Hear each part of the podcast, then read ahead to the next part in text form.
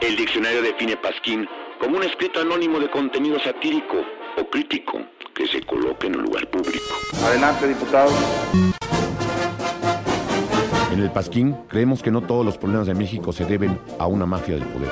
Aunque no les guste a los de la mafia del poder, lo voy a decir. La mafia del poder, lo de la mafia del poder, lo de la mafia del poder, lo de la mafia del poder. También existe la influencia de entes externos. Me convierto en marciano. Los extraterrestres nos visitan, los gobiernos nos. En el Pasquín creemos en el libre mercado, pero el único libre mercado en México es el mercado libre que está en la calle del municipio libre, de la colonia Libertad, junto a la Escuela Libre de Derecho. En el cual solo venden los productos de los monopolios de este país.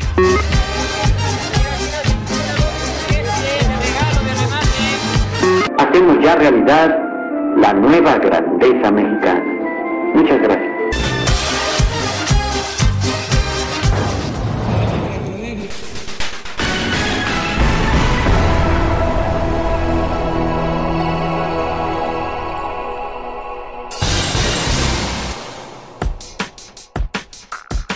Regresa el COVID una vez más y sigue sin haber venta de vacunas. ¿Por qué? Porque Gatel anda buscando la Ciudad de México. Nueve años de Ayotzinapa y la verdad de la 4T es la verdadera, la verdad histórica de la 4T es tan pa- parecida a la verdad histórica que no sabríamos cuál es la diferencia. Encinas en barra Harfush y prácticamente lo señala de estar en la verdad histórica. El peje lo defiende y mientras se pelean desaparecen siete jóvenes en Zacatecas. En Chiapas el cártel de Sinaloa y el de Jalisco se disputan la plaza. Secuestran a una alcaldesa en Michoacán y la inseguridad sigue paralizando este país donde dicen que no pasa nada y todos echan la culpa del horror en el que estamos metidos. Acusan a Xochitl Gálvez de plagiar su tesis, aunque realmente no era una tesis. A Claudia de lo mismo, pero tampoco necesariamente es plagio. Bueno, estamos aburridos. En la Ciudad de México se pone bueno. Gatel se destapa solo para ser el blanco del odio de la derecha. Harfush también solo para ser el blanco de odio de la izquierda. Y Clara, Clara ya no la tiene tan clara. Xochitl no quiere perder el voto retrógrada y mejor le baja su apoyo al aborto. Y Marcelo, ah sí, Marcelo sigue con su impugnación, pero ya nadie le hace caso. Ya Marcelo, deja de ser mal perdedor. Ah sí, y hoy es el 28S por un aborto libre y universal para quien lo desee.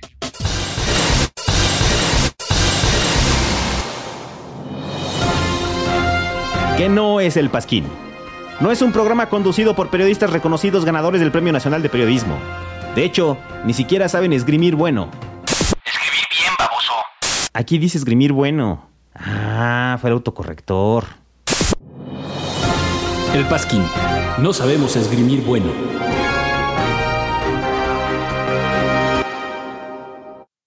Buen humor que hay que lavarnos muy bien las manos para cuidarnos de esa pandemia. Esto se llama el coronavirus.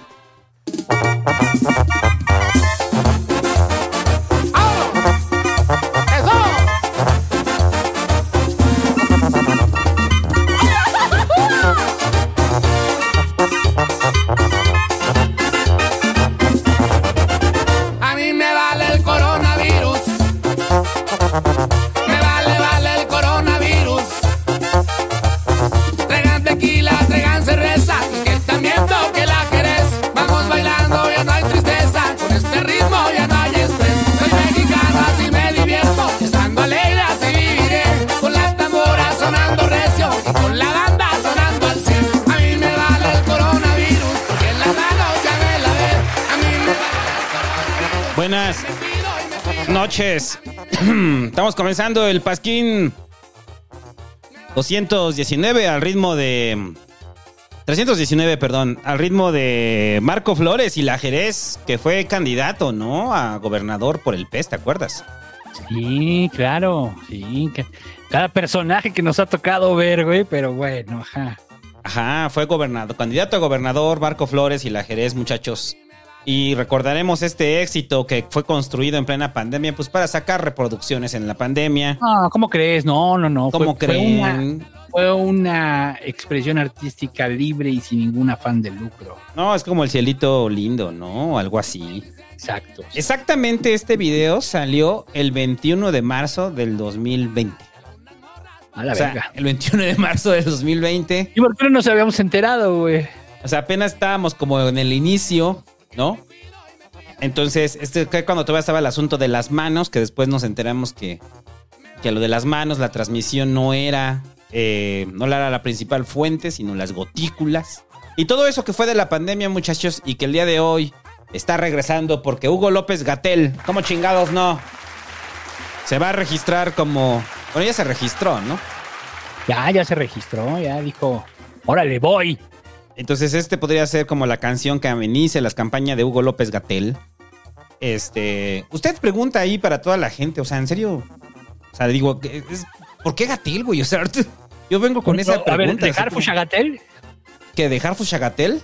No sé, güey, no. Me tiro de un puente. Mudarse del país, o sea, Me voy a vivir a dejar la Ciudad de México, chingada. güey, o sea, ya la verga, ¿no? O sea, no, no, no, no hay ni quien irle. Pero bueno, ahorita vamos a hablar de eso, pero usted no se espante. El COVID este, anda con todo. Yo sigo pensando que tengo COVID por cuarta ocasión, güey. Llevo. Felicidades al santo que tiene COVID por cuarta ocasión. Gracias. Imaginaria. Gracias, COVID imaginario por cuarta ocasión. El COVID imaginario es muy malo, el COVID imaginario, ¿no? No, sí estoy enfermo, güey, pero. Este. pero se siente distinto del COVID porque es una especie de COVID que solamente está generándose en mí. ¿Sabes qué siento? O sea, a ver, voy a decir mis síntomas para que algún médico ahorita me diga qué tengo. Ajá. Tengo dolor muscular, este, desde hace cuatro o cinco días. Este, me duele la garganta. Tengo inflamados los ganglios de la garganta.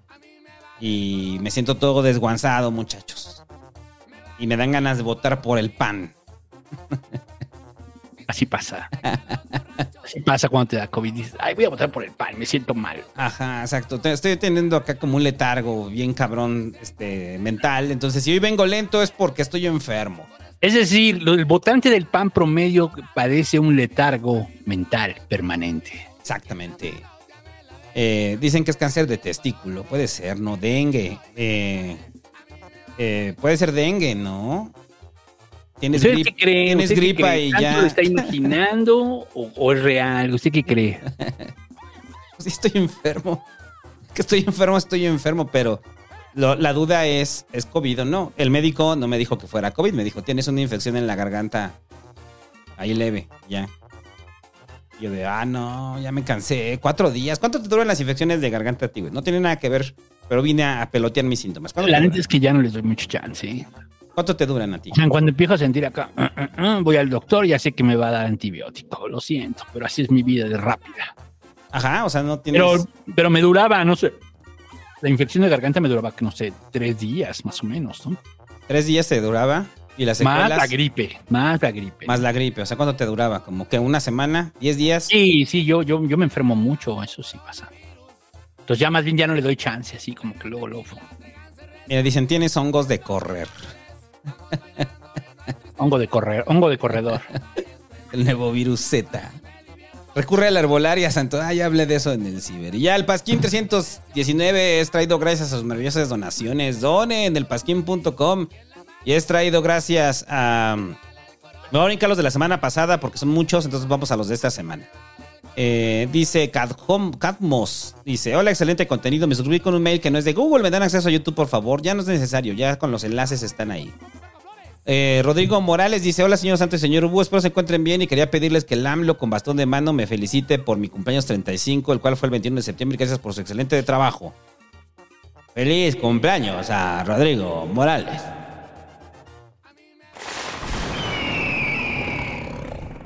Fue doble. Es que le piqué dos veces. Se piqué el del águila y el del jaguar. Es un águila, es un alebrije, güey. Te tocó el peje alebrije, una de las manifestaciones más raras del peje. El peje alebrije. Eh, De acuerdo.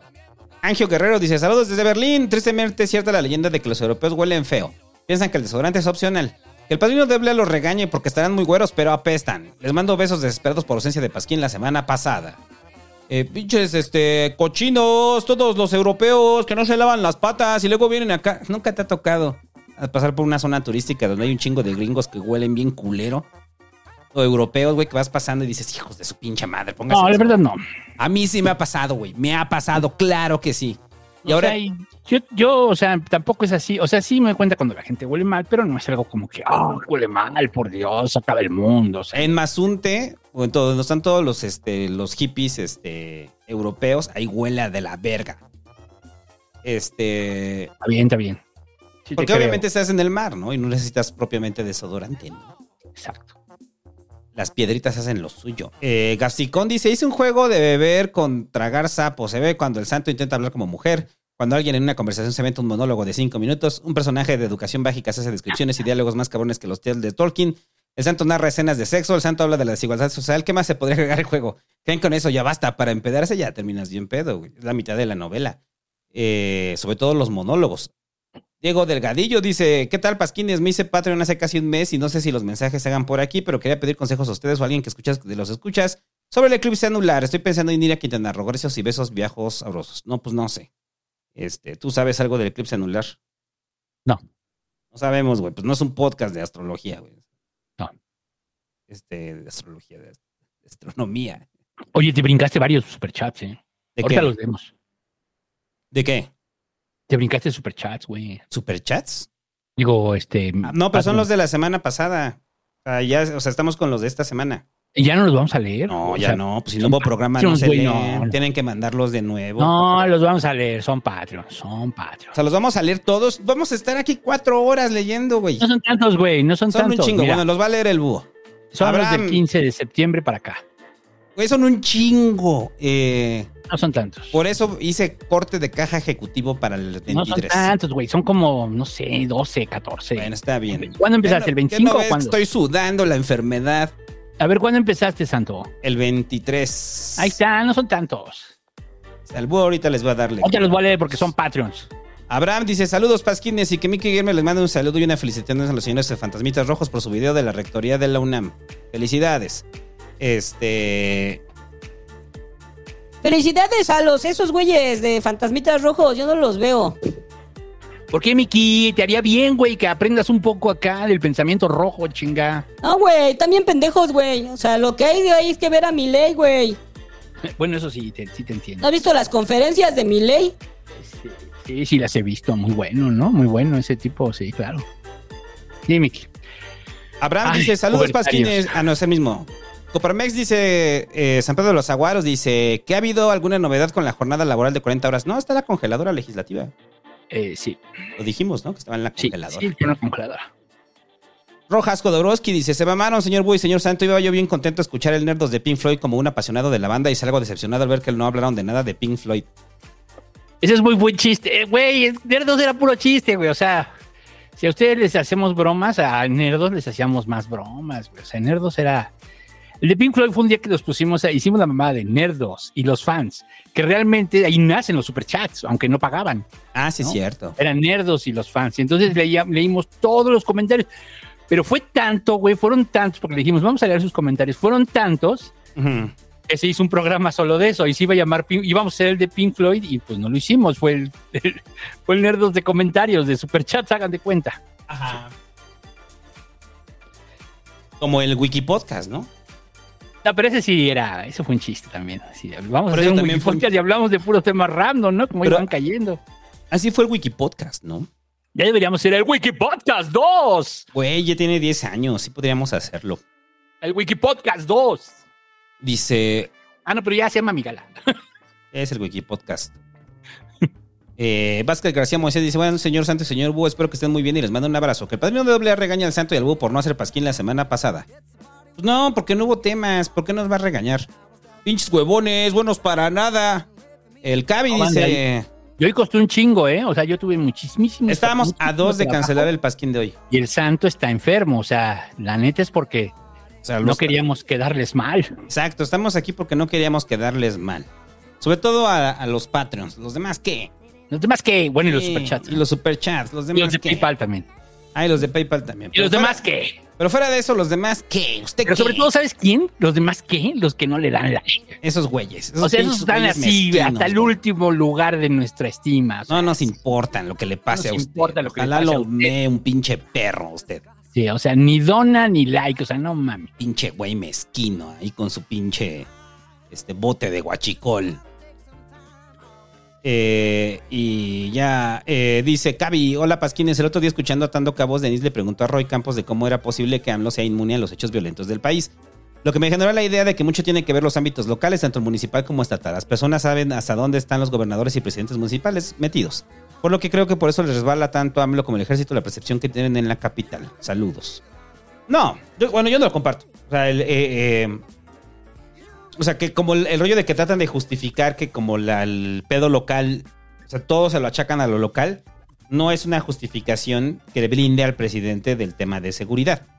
Creo que es parte también de un buen manejo de comunicación del presidente, que se han encargado de apagarlo en los últimos cinco años, ¿no? ¿Qué pasa? Cuando pasa un desmadre de seguridad, el presidente lo, lo baja, lo reduce, güey. Lo, siempre lo minimiza. Esa, es la, esa siempre es la estrategia, minimizarlo. Claro, aunque los mensajes sean fuertes. Esta semana estuvo. Esta semana estuvo calientita de violencia, ¿eh? No solo de, de unos, de otros y de otros. O sea. Feminicidios crueles. Este, o sea, es. Sí. Entonces, pues el fracaso total, camaradas. ¿Qué les podemos decir? Pero, pero, o sea, no, o sea, creo que por eso es la percepción, porque sí hay que el, el tema de seguridad lo sortea el presidente, pero lo sortea trayendo la agenda. O sea, él regresa a la agenda siempre, ¿no? Cuando le mueven la agenda, la vuelve a meter, ¿no? Y le mueven la agenda al tema de seguridad, es lo que lo descontrola, ¿no? Y lo vuelve a meter. Y entonces así nos hemos ido, y, y lo hemos dicho aquí varias veces en el Pasquín, güey, de que este, estamos discutiendo las pendejadas del presidente y seguridad. Bien, gracias, ¿no? Nadie está hablando del tema, ¿no? Porque el presidente no quiere que se hable del tema. Lo sabe, no es tonto, o sea, sabe que es de donde está cojeando, güey. Es muy inteligente. O sea, se inventa algo, saca un tema y ahí van todos. ¡Ah, sí! Porque también no pueden hablar mucho de seguridad. Es que seguimos en la misma. ¿Qué van a hablar de seguridad? La oposición no puede hablar de seguridad. La oposición no puede hablar de, de personas corruptas. La oposición no puede hablar de muchas cosas porque, híjole. Pero además que, que siguen los mismos. O sea, tú ves los presidentes nacionales y dices, por Dios. Ves los que se postularon y dices, por Dios, que no entienden, que ya quieren, que ya queremos que se larguen. Eh, O sea, no es que sean oposición, es que realmente son malos. No es que sean de derecha, es que son muy malos. No, bueno, no solo que sean de derecha también. Eso es lo que estamos metidos desde hace unos años. Sí. Eh, gracias a ellos, por eso es- no tienen cara. LRR dice, saludos Pasquines, soy el LR gobernante del planeta Omicron Presei 8. Porque la humana conocida como Claudia Sheinbaum no ha devorado aún a su contrincante Xochitl es después de los juegos de cuando peleen. Cuando empiezan a pelear. Eh, dice el Eric Torres, hola, ¿qué tal amigos? Una duda, mañana hay mi gala, no sé dónde vaya el Hobbit en el chat. Mañana hay mi gala, Hobbit, van a hacer mi gala mañana. Ahí contesta en el chat y ahorita les decimos. Ahorita contesta el Hobbit y les dicen, este, les damos acá la minuta. Entonces, para que el Hobbit venga a dar avisos aquí al Pasquín. Eh, y ya, eh, espérame, fa- esos son, este, espérame, ya perdí los otros. Pues vas a darle lectura a los otros. Ah, no, espérate, cayeron unos más. Dice Decidero Hervia, dice, Pasquines, el regreso a clases me tiene muerto. Dedíqueme un ánimo, Montana, desde el fondo de su panista corazón. Saludos, el búho se los va a dedicar. ¿Un qué? ¿Un qué? Perdón. Ánimo, Montana. ¡Ánimo, Montana! Luis Lemonier dice, buenas noches, Pasquines, que el santo se vende una recomendación de tacos del Pastor Chidos en CDMX, no importa que cuesten 30 varos. El, el sábado me llevé al Hecha a comer tamales de 30 varos allá a la moderna. ¿Por qué no me dijiste, güey? El Hecha fue el que me dijo, pero digo, no, pues el búho luego está en rollos familiares, güey, y nosotros llegando ahí valiendo verga. Este... Y pasamos, pero más nos fuimos, fuimos a comprarlos para, para llevar, o sea, no nos fuimos a comer el tamal. Entonces, Ah, y no ¿Le cuestan gustaron? 30 varos, cuestan 33, güey. ¿Qué opina? ¿Hecha? Sí, le gustaron, le gustaron. Ahí está, tamal de 33 varos, el santo lo paga. Y tacos de pastor, pues ahí mismo. Vaya los del Paisa, ahí en la. En Coruña. Eh, Christian Santenson, es muy largo tu mensaje. Eh, buenas noches, Santo y Búho. Espero que estén bien, al igual que el Santo, ya estés mejor de salud, más o menos. La semana pasada fue el maratón de Berlín y fuimos a verlo entre los mexicanos que conocimos ahí platicando. Había una comitiva que venía de Guadalajara por parte de la Coparmex. Y platicando con ese señor me comentaba que fueron a Berlín, otra parte de Alemania, a visitar lo equivalente a la Coparmex, pero de Alemania. Se llama BDI. La causa era que según la Coparmex aprendieran las mejoras de este organismo alemán lleva a cabo. Lo curioso es que la BDI también es un grupo de señores ultracatólico, donde casi no hay mujeres en altos cargos, más o menos lo mismo que la Coparmex. Estuvimos discutiendo de un montón de cosas, obviamente en desacuerdo de lo que dice la Coparmex. Llegó un momento incómodo donde le pregunté que si él o su amigo José María Medina Mora eh, eh, presidente de la Coparmex tenían, por ejemplo, un contrato, contra un contrato de trabajo, prestaciones aguinaldo a las muchachas de su casa. Vino un silencio incómodo, sin respuesta. Esta gente vive en una burbuja, sobre todo los de Coparmex de Guadalajara. Por favor, que el Pasquín Sonidero haga el anuncio oficial para que la Legión Pasquín Berlín nos juntemos. Están bienvenidos a mi casa para conocerlos y también para echar unas risas y, ¿por qué no? Unas cervezas, gracias. Muy bien. Este, ahí cosas, contate, contacte al Christian Santenson, que solamente quería dar su testimonio desde Berlín, la, la Legión Pasquín Berlín. Y ahora sí, los pendientes. Marco Ezequiel precisamente habla del tema y dice, ya que se está juntando la Legión Berlín, hago un llamado para la formación de la Legión Pasquín París. Ahí está. Legión Pasquín París, ¿eso existirá? Usted díganos. Ajá, supongo que va a haber representación en cada, en cada país, ¿no? Sí, ya vamos a darle su representación. Usted va a ser el, el delegado, ¿qué será? ¿El cónsul? ¿El embajador? ¿Qué será? Cónsul, Cónsul. ¿no? Cónsul del Pasquín.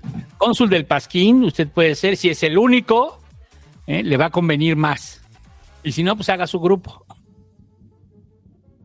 Su legión. Bueno, eh, ahí está, para la de París, dice Marco Ezequiel. Eh, Alberto Vargas dice: Saludos, señor Santo y señor Búho. Eh, sin H, por favor, que sirva entrevista a la persona a quien le vendieron la yegua de AMLO. ¿Por qué no hemos hecho nunca chistes de la yegua de AMLO? ¿Puedes explicarlo? Porque es de mal gusto. Porque es de mal gusto, es de mal gusto. O sea, ya eso es es de excederse. Está bien si lo hacen ustedes, no los criticamos por ello, pero no lo vamos a hacer aquí. Sí, hace rato vi un meme de lo de la yegua y fue así como... O sea, a lo mejor yo lo hubiera hecho, no sé, a los 16, a los 18. ¡ah, ya, el presidente y la chingada con una yegua. Sí, a lo mejor sí. Sí, no tiene sentido su chiste. Pero, pero a nosotros ya no nos hace chiste, entonces está bien que lo hagan, pero nosotros no. Y luego Osvaldo Rodríguez Hernández dice, la semana pasada alguien estuvo recomendando el canal Aprende Algo Dinero y sufre mucho de ver desde la lógica de los mercados, es decir, solo es una línea política generación Z. Bueno, esa es su opinión. No- no- Nosotros no lo hemos visto. ¿Tú tampoco, verdad, Santo? No. Ok. Hola, Pasqui Galanes. Solo para preguntarles, en caso de que ganara Claudia, que así parece, ¿cómo creen que sería su gestión? Saludos, buen programa. Posdato, que la tía panista le mande saludos a mi hermano Iván, que es freelancer y hippie en los altos de Jalisco. Saludos a, a Iván, que seguro es bueno porque es blanco. Eh, y dice, ¿cómo, ¿cómo creemos que sea? No sabemos, güey. Es incierto, es muy incierto el pedo con Claudia. Ahorita vamos a hablar de eso. Es muy incierto para mí el pedo con Claudia. O sea, lo de Harfush no, o sea, no. o sea, está muy cabrón. Ah, Es así como, güey, no entiendes, ¿verdad? O sea, no mames. ¿No? En fin, ahorita lo platicamos. Rods dice, saludos señor Santos, señor Búho, solo paso a recordarle aquí a los pasqui escuchas que le den like. Ya dijimos que los que no le dan likes están al fondo de nuestra estima, o sea, en el peor lugar. ¿no? Los que nos valen absolutamente, hay indiferencia total a ustedes ya. Sí, claro, nos repugnan. Si sea- los vemos en la calle, les escupimos. Son repugnantes como Yo de repente voy caminando en la calle y les digo, ¿le diste like al pasquín? No. No, no, no, no me antes de que me conteste le escupo así. Y estoy enfermo. Y así de repente dice, ¿qué es el pasquín? Por cierto, ya contestó el hobby. Dice, próxima semana, porque va a ser el de los compas científicos. Pero mañana no pueden. Y luego dijo que, Ahí está. que quiere hacer la Legión Pasquín Narvarte. Hobbit desde la Narvarte. Legión Pasquín Narvarte. Soy yo muy guachica, hobby. No lo digas. Mejor di centro de la ciudad, zona centro de la ciudad, no sé, di otra cosa. A ver, pero dilo con el tono, Hobbit. Legión Pasquín Narvarte.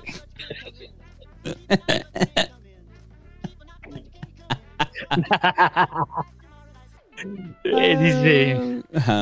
Alberto González, dice, buenas noches, estimado eh, señor Pelón y señor Búho, que el peje con bastón de mando le diga a mi novia Elena que le eche ganas a su tesis para que su novio lo vaya a ver bien orgulloso cuando le den su título. Elena, échale eh, ganas a tu tesis, porque lo importante no es que aprendas, sino que hagas feliz a tu novio.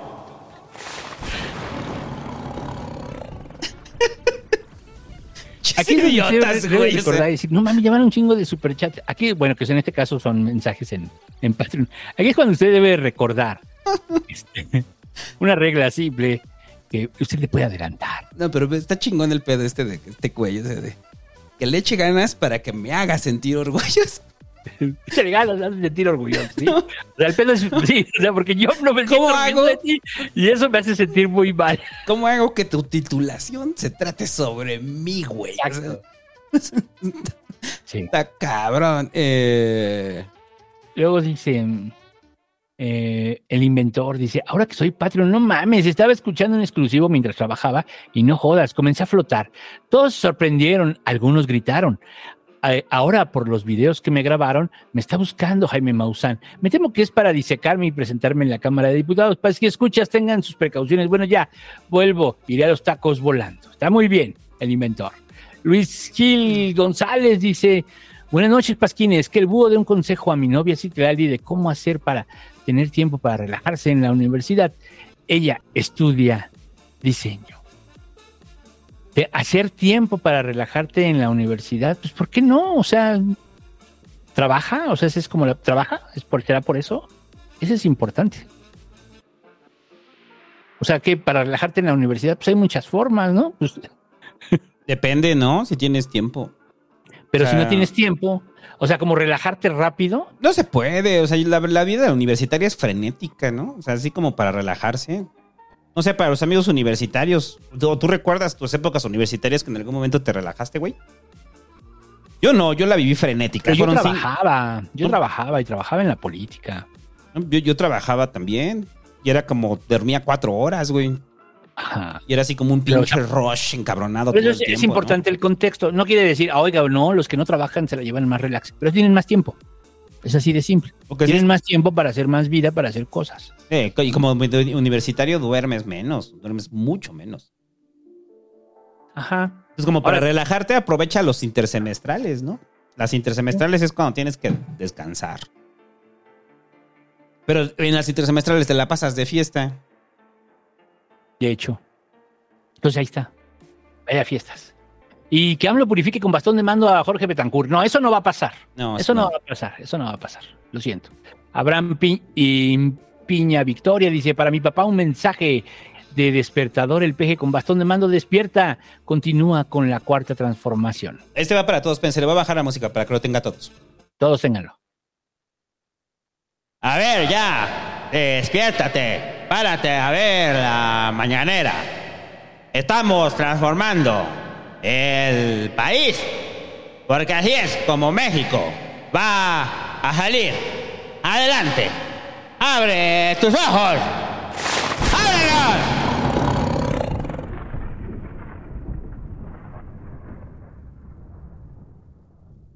Ahí está el señor presidente. A huevo, güey. O sea, vea cómo consentimos a los Patreons, güey. O sea, Ya tiene usted su despertador del peje. Diego dice, hola Pasquines, no sé si se puede saber cuántos meses llevo de Patreon, pero siempre apoyando el periodismo independiente, pero mándenme un saludo a Polo Sustaita, Polo Sustaita, que por fin tiene novio, novia. Ah, no sé si se puede saber cuántos meses llevo de Patreon, ¿sí se puede? Eh, ahí dice, ¿no? Desde, ah, desde octubre de 2022, aquí nos Octubre de dice, a ver. 2022, un año. David. Ángeles Nogués dice, buenas Pasquines, el asunto de la tesis de Xochitl me hizo recordar algo que me di cuenta. Claudia hizo- su licenciatura en física por la Facultad de Ciencias, pero su maestría y doctorado los hizo en ingeniería ambiental por la Facultad de Ingeniería, e incluso dio clases ahí. Así que gane Xochitl o gane Claudia, habrá una egresada de la Facultad de Ingeniería de presidenta. Sí, ¿en serio? O sea, ¿en serio que Claudia es doctora por la Facultad de Ingeniería? ¡Qué loco! No lo sabía. Pues bien, Facultad de Ingeniería, ya tienen al hombre más rico de México, ahora ya van a tener una presidenta. Una presidenta. vean. Es, sí, Y por lo menos no es abogado. Eso ya, ya es bueno, ¿no? sí. Que recuerden que el hombre más rico de México estudió en la Facultad de Ingeniería de la UNAM.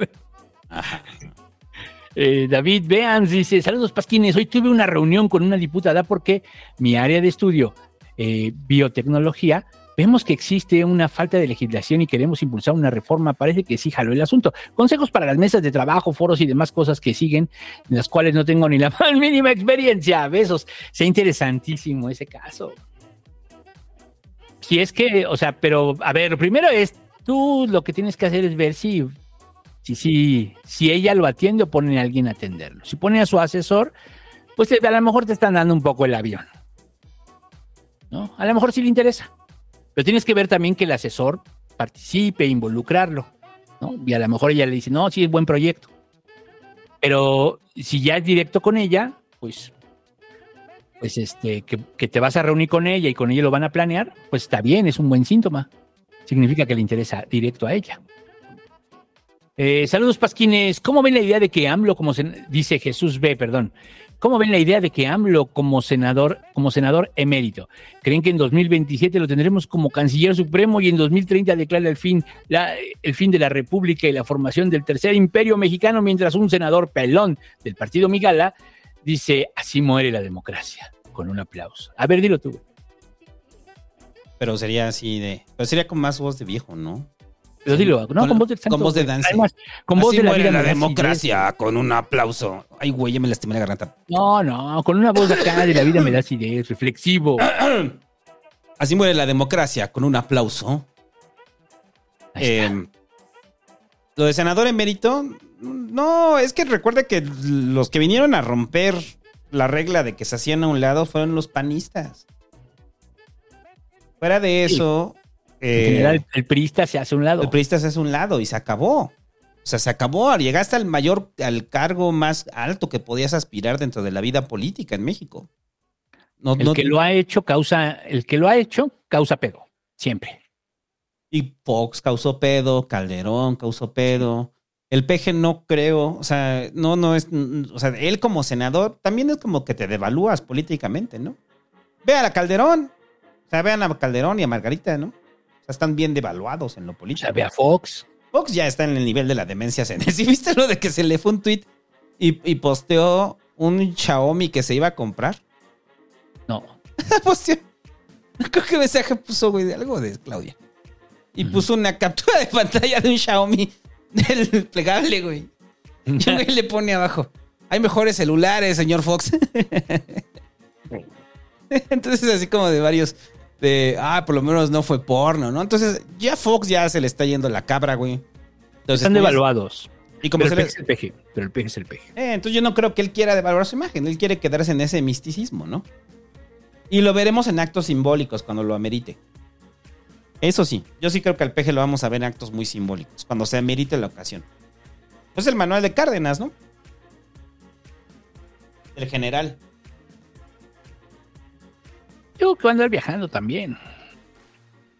Pues eso fue lo que hizo Cárdenas. Fue a recorrer la izquierda mundial. Eso fue lo que hizo. Entonces por eso digo que va a ser. Yo, yo creo que va a estar en el manual de Cárdenas. Sí. Eh, un marcianito en la cajita de tu corazón dice: Hola, gente chida. El 7 y 8 de octubre. Ah, creo que sí ya lo habías leído, ¿no? No. Me dijiste el 23, ¿verdad? Desde el 23. Ok. Hola, gente chida. El 7 y 8 de octubre me presento en Huerto Roma Verde, en el Festival de Brujas y. Soy el carnal que en el Migala Fest vendió cafecito oaxaqueño y playeras pintadas a mano. Vayan, síganme en Insta, arroba José MEG. Prometo compartir mis trabajos más seguidos. Le doy, pin- le doy al pincel a diario. Ahí está. Búsquenlo. Arroba José-M-E-G. Miriam Prado dice: Hola, les, ¿qué les trajo don Miguel este 15? Hoy no man- voy, a leer poco, ¿eh? no lo voy a leer completo. Eh, hoy no mandaré un mensaje súper largo, solo reitero que si la reforma de la violencia política contra las mujeres en razón de género estipula los particulares no tenemos ningún cargo público, también podremos ser denunciados por violencia política, por lo que insis- eh, insisto que todos y todas deberíamos estar familiarizados con las 22 consultas que se, que se pueden denunciar. Ok, conductas que se pueden denunciar. Vale. Por lo de Salinas Pliego, ¿no? Pero ese debate es de la semana antepasada. Y la Es semana que- pasada, el- pues, Sí, es el que nutrió Miriam, ¿no? Sí, pero sí. Ahora, podría AMLO mandarle un saludo al podcast de la Cata Literaria y que con el bastón de mando les exija hacer un nuevo episodio a la Cata Literaria. Saludos a la cata literaria. Haga nuevo episodio.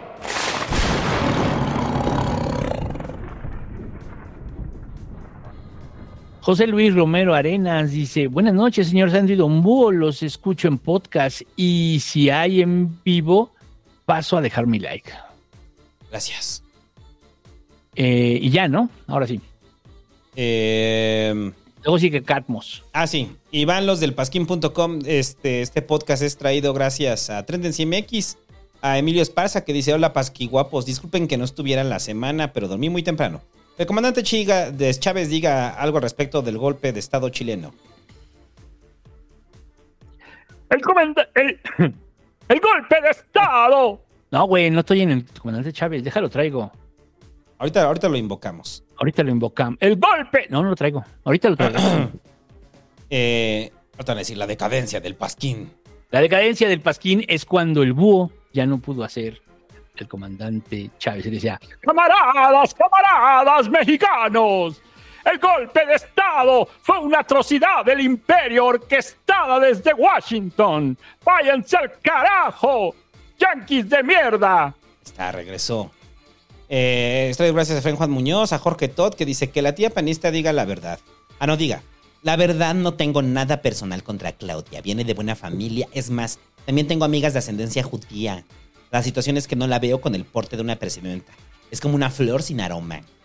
Como de esas flores de cempasúchil que se mueren a los cinco días. O sea que no duran.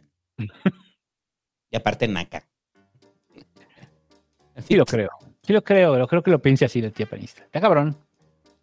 Víctor, porque por lo menos Xochitl sí es indígena, ¿eh? Pero eso es tía panista. Eso sí es incongruencia total, ¿no? Y ya no es abortista, Xochitl. Ahorita vamos Ahorita a hablar. vamos a hablar de eso. Víctor de León dice, apoyando el periodismo independiente, ¿cómo que Marcelo hará su partido dentro de Morena? Plagio de tesis de Xochitl, ¿por qué el PG pidió presupuesto para comprar un nuevo avión presidencial? Saludos, buen programa. No sabía lo del avión. No sé, eso sí no lo sé, no lo investigué. ¿Quién sabe? Ay, de seguro es un avión de la CDN y dice, no, es que es para el presidente. Y a lo mejor sí. Sí, sí, puede ser de la Sedena, ¿no? Eh, dice... Dice Santeson, dice, buenas noches, sabrosos. Envié un mensaje a través del patio, ya lo leímos. Por favor, léanlo. Me pasó una historia con una persona que venía de trabajo a Berlín por parte de la Coparmex. Los quiero y gracias como siempre. Eh, Armando Rivera dice, oye Santo, gano dinero vendiendo hentai en Patreon. Tengo que facturar. Recomiéndame un contador. Si tienes que facturar, güey. Ahí está, era Midgard. Sí. Esta Ella era, busca era eh, de los Ella es muy buena, ella lleva mi contabilidad. Sí, es muy buena. Eh, este, pero sí, sí tienes que facturar, güey. El Patreon se factura. Eh, y lo declaras. Sí. Hobbit, Hobbit, paga tus impuestos. sí se tiene que declarar, pero es una factura eh, que se hace una factura pública porque al final pues, no estás emitiendo un servicio en sí mismo, ¿no? Eh, y ya, este, pasando a temas que le interesan. Eh, COVID. Porque regresó el COVID, güey. Regresó el COVID, güey. No lo puedo creer. Ya regresó el COVID. Ay, el COVID ya está en 2020, ¿eh? Es como de, güey, o sea, COVID, güey. O sea, ya pasó de moda, como este güey, el de la banda Jerez también. Este. Eh, pues lo mismo de siempre, muchachos. El COVID no se ha ido. El COVID está ahí. Y últimamente ha habido un repunte de casos. Híjole. No un repunte significativo como para volvernos a encerrar. Difícilmente eso va a pasar a menos de que llegue por fin el virus zombie. Eh, ¿Qué es virus zombie? Sí, o sea, que llegue un virus zombie así como de. Como de, de este Walking Dead, ¿no? Ahí sí. Entonces, eh, ahí sí es cuando nos vamos a volver a encerrar, pero pues es difícilmente que nos vamos a volver a encerrar por la pandemia. Pero aún así, pues la, la OMS mandó un comunicado en el cual emiten una preocupación por la cantidad de casos que se están presentando en el hemisferio norte. Esto quiere decir que los gringos están teniendo un aumento de casos de COVID. En Europa también y en México también estamos teniendo un aumento de casos. Eh, No son los suficientes, no, eh, para declarar otra vez la pandemia, pero recuerden que la pandemia está ahí, sigue matando gente, sigue llevándose gente. Y pues nosotros ya actuamos como, como si se hubiera erradicado el COVID, ¿no? O sea, por eso puse la canción de este güey de la Jerez, ¿no? O sea, porque ya actuamos así, o sea, como si ya se erradicó el COVID, ¿no? O sea, que no se había erradicado ya. Entonces, este... Pinche COVID. Pero, entonces el COVID nunca se ha ido y lo sabíamos, ¿no? Que nunca se iba a ir. Y no, no, ahí sigue, sigue. Nos podemos contagiar en cualquier momento. Nos podemos contagiar en cualquier momento y el- la mortalidad, aunque ha bajado, está ahí. Entonces eso me lleva al verdadero tema del día de hoy. No es tanto que estén repuntando los casos, van a repuntar por el invierno. Eso es normal. También el año pasado repuntaron los casos por el invierno, ¿no? La última gran ola, me estaba acordando, fue Omicron, ¿no? Y eso fue en inicios de 2022, ¿recuerdas? Este, inicios de 2022. Diciembre, enero de 2022 fue cuando Omicron, este... Sí, cuando llegó Omicron, sí. Cuando llegó Omicron, ¿no? Llegó como en noviembre, yo creo. Ajá, que fue cuando ya celebramos con el pedo de Omicron, porque pues era menos letal, más contagiosa, pero menos letal, ¿no? Y hasta ahí nos quedamos. Las nuevas variantes este, se están investigando, pero aquí viene la pregunta que nos tenemos que hacer. Las vacunas, ¿hasta qué variante están protegiendo? ¿Hasta qué variante están protegiendo las vacunas? Y sobre todo, ¿qué vacunas son las que nos vamos a poner aquí en el país para diciembre, ¿no? O sea, para la época de invierno. O sea, ¿te la vas a poner? O sea... Sí, claro, claro. Pues sí, ¿no? O sea, como te pones la de la influenza cada año, te pones la Sí, del porque sí es fuerte. COVID. El, el COVID es fuerte. O sea, usted ya, A nadie quiere tener COVID, ¿no? ya la vivió y sí está, se siente peor que la. Se siente peor que la influenza. Ajá. Entonces, eso nos lleva a la discusión que se ha tenido en las últimas semanas sobre la venta de la vacuna en México, güey. Ujú. Eh, se le había acusado a, a la COFEPRIS, este, encabezada por Gatel, precisamente, eh, de retrasar la aprobación de, la, de los registros sanitarios para, eh, para la venta de las vacunas, ¿no? O sea, para que lo que veníamos diciendo, ¿te acuerdas cuando estábamos con este pedo, ¿no? De la venta de las vacunas, que iba a haber algún momento donde usted podía comprar su vacuna y pues si tenía varo, pues se la puede comprar, tampoco son tan caras las de la influenza. Eso y el tratamiento. Lo del tratamiento no pasó, ¿no? Dime tú. No, ¿Pasó? no pasó. ¿Qué pasó con esa píldora que Sí, a usted le iba a dar COVID, se la iba a tomar y usted ya se iba a sentir bien al día siguiente? ¡uh! hasta podía coger. ajá. Y la, y la. No, y todo lo que dijimos de que lo que surgió en la pandemia, ¿no? O sea, Eso nos lo contaron, eso de... Sí, la máscara que eliminaba el COVID cuando apenas estaba, estaba entrando, lo eliminaba. La radiación, o sea, todas las cosas que nos prometieron y no hay nada. Entonces, lo único que hay son las vacunas. Y entonces, las vacunas, pues las principales farmacéuticas ya están pensando en vender la vacuna, lo cual te digo, me parece, me da sentido, porque también se va a comprar un lote de, de vacunas este, por parte del gobierno eh, federal, ¿no? O sea, va a haber un plan de vacunación que todavía no se anuncia, este, que en teoría va a empezar para las épocas de invierno y eh, donde vamos a poner ya la vacuna, la cubana y la patria, ¿no? Al parecer. Sí, está cabrón. O sea, si usted quiere Johnson. O sea, lo más este, rayado va a ser que le toque. Moderna o le que toque Sputnik, ¿no? O sea, no creo que Sputnik ya no, porque pues ya pasó el lote, ¿no? No, que sí, que sí, va a haber. Va a ser Sputnik, Patria, la cubana y no me acuerdo qué otra. Y dice, ninguna ha sido aprobada por la OMS. Y dije, bueno, pues sí. Pero al menos la Sputnik sí, digamos, sí mostró su eficiencia, ¿no? Ajá. Sí.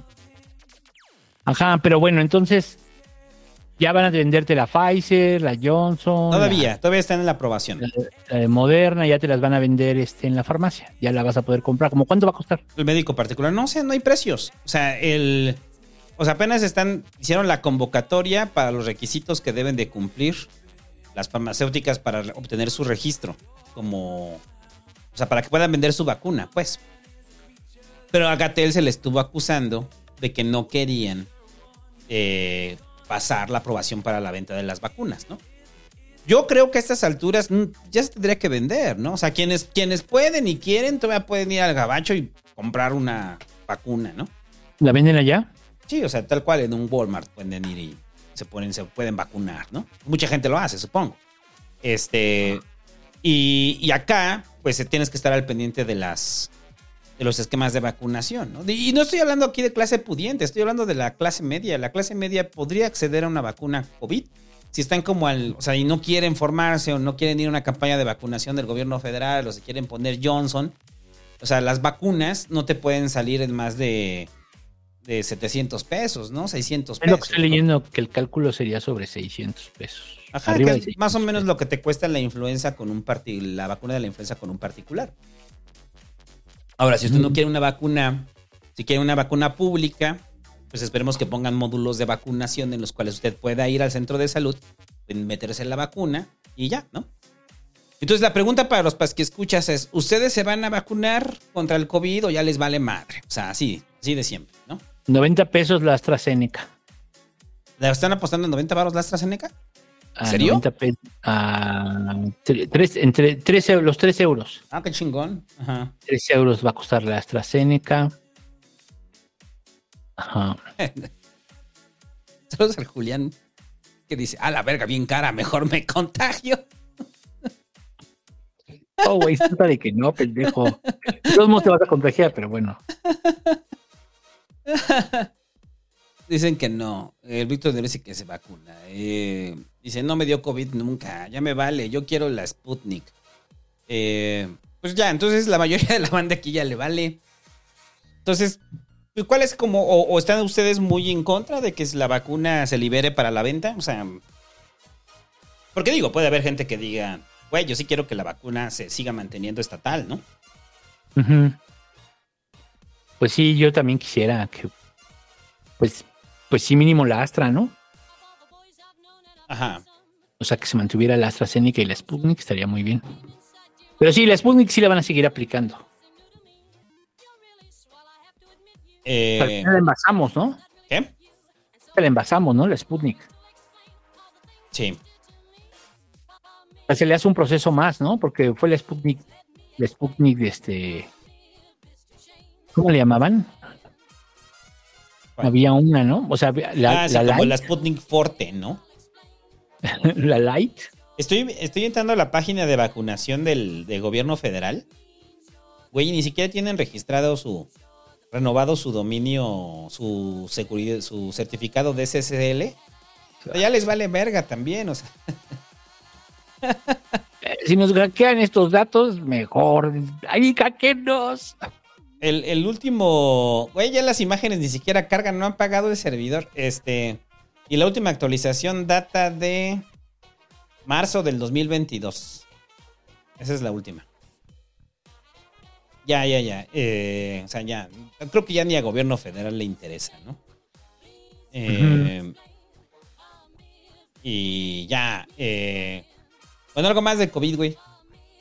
No, pues estoy viendo que también ya te lo van a incluir en los, seguros, en los seguros de gastos médicos mayores. ¿Qué? ¿La vacuna COVID? Ajá. Mira, la vacuna sí, güey. Sería la opción, ¿no? Sí, la- esa va a ser la AstraZeneca, la Simivac. No, van a traer una de China. Que Oí toda rara. Mira, dice. Me vacuné siempre y en todas las olas me dio. Qué triste. O sea, lo siento, pues tus, tus defensas estaban muy mal, cabrón. Eh, y ya, eh, bueno, algo más del COVID, güey. No, pues habrá que esperar. Pues, este, como siempre, estamos eh, ante la especulación. El COVID es igual a especulación, de que no sabemos qué va a pasar. Tenemos algunas ideas. Yo creo que, pues sí, que si se mantuviera la Sputnik y la, y la AstraZeneca sería fantástico. O sea, en el. La verdad es que la vacuna patria, pues no sé. O sea, ¿en qué fase está? Que la patria todavía está en la, la aprobación de Cofepris, ¿no? Estaban en eso. Sí. Sí. Sí, no, la patria yo creo que hay que probarla bastante. y para eso tenemos muchos jóvenes mexicanos dispuestos a ponerse la vacuna patria. Sí. Sí. Bueno. ¿Qué más? ¿Qué sigue?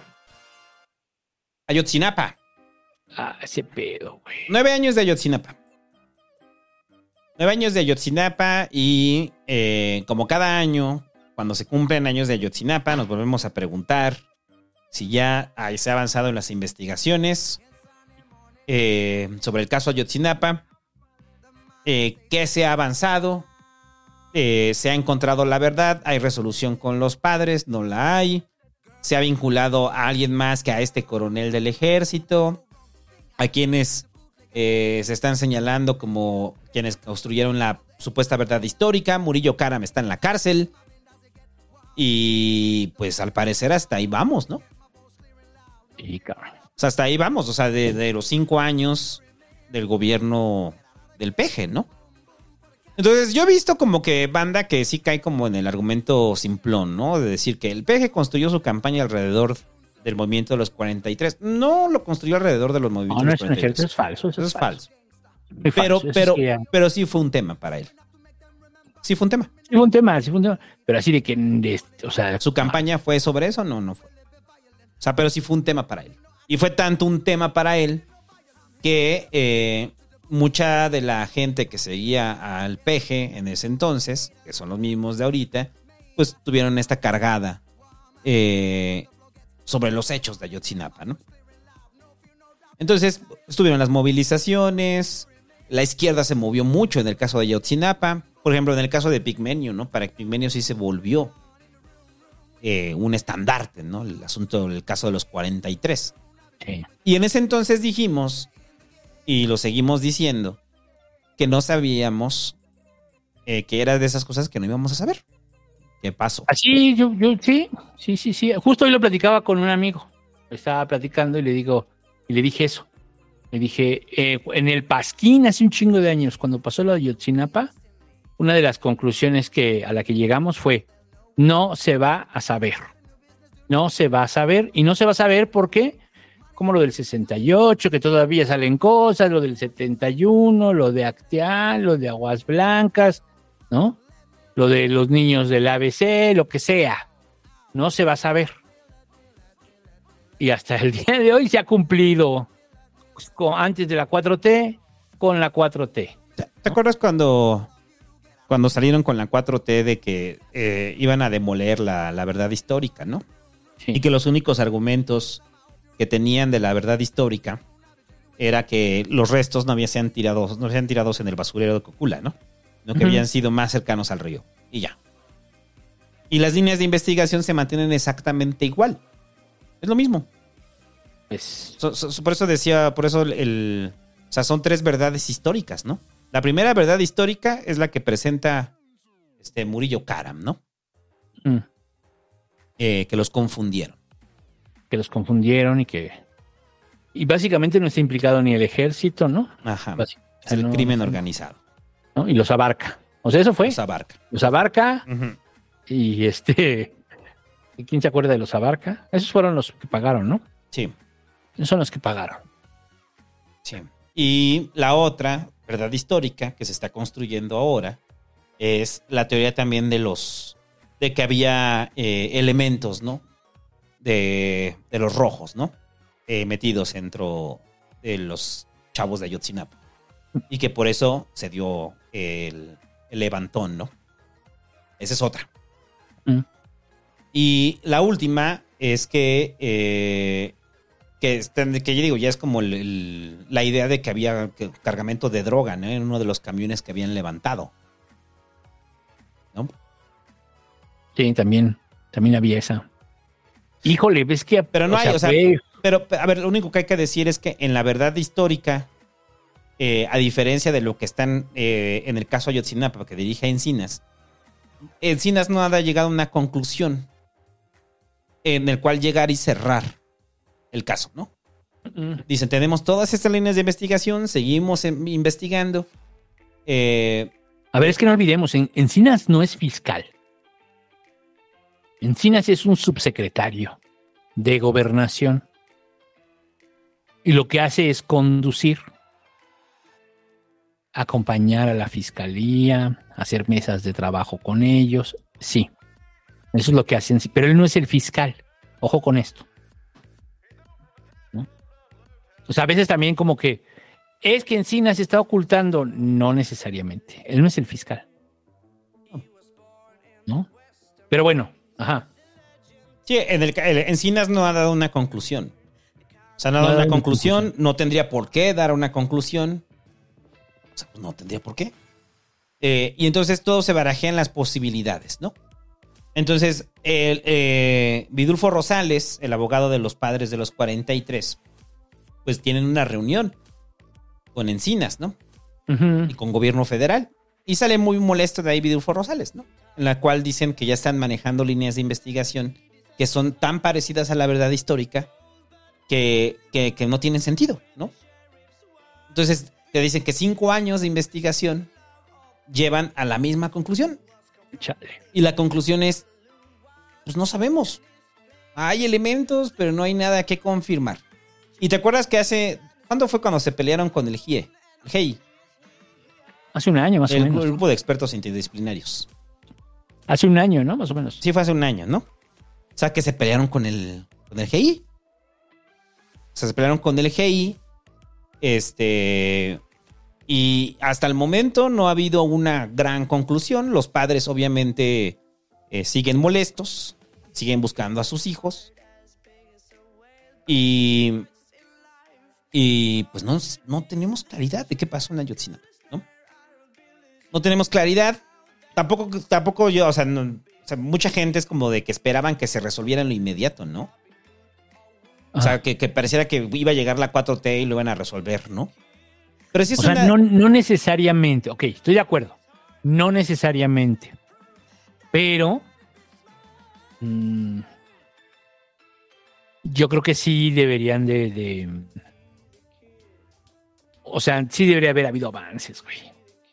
O sea, es que ese es el rollo, ¿no? Que se siente que se estancó, ¿no? Y al final es lo mismo. Y dicen, se parece más a la versión de la verdad histórica, en donde el ejército, pues casi no sale manchado, ¿no? No, y donde hay una construcción de la verdad.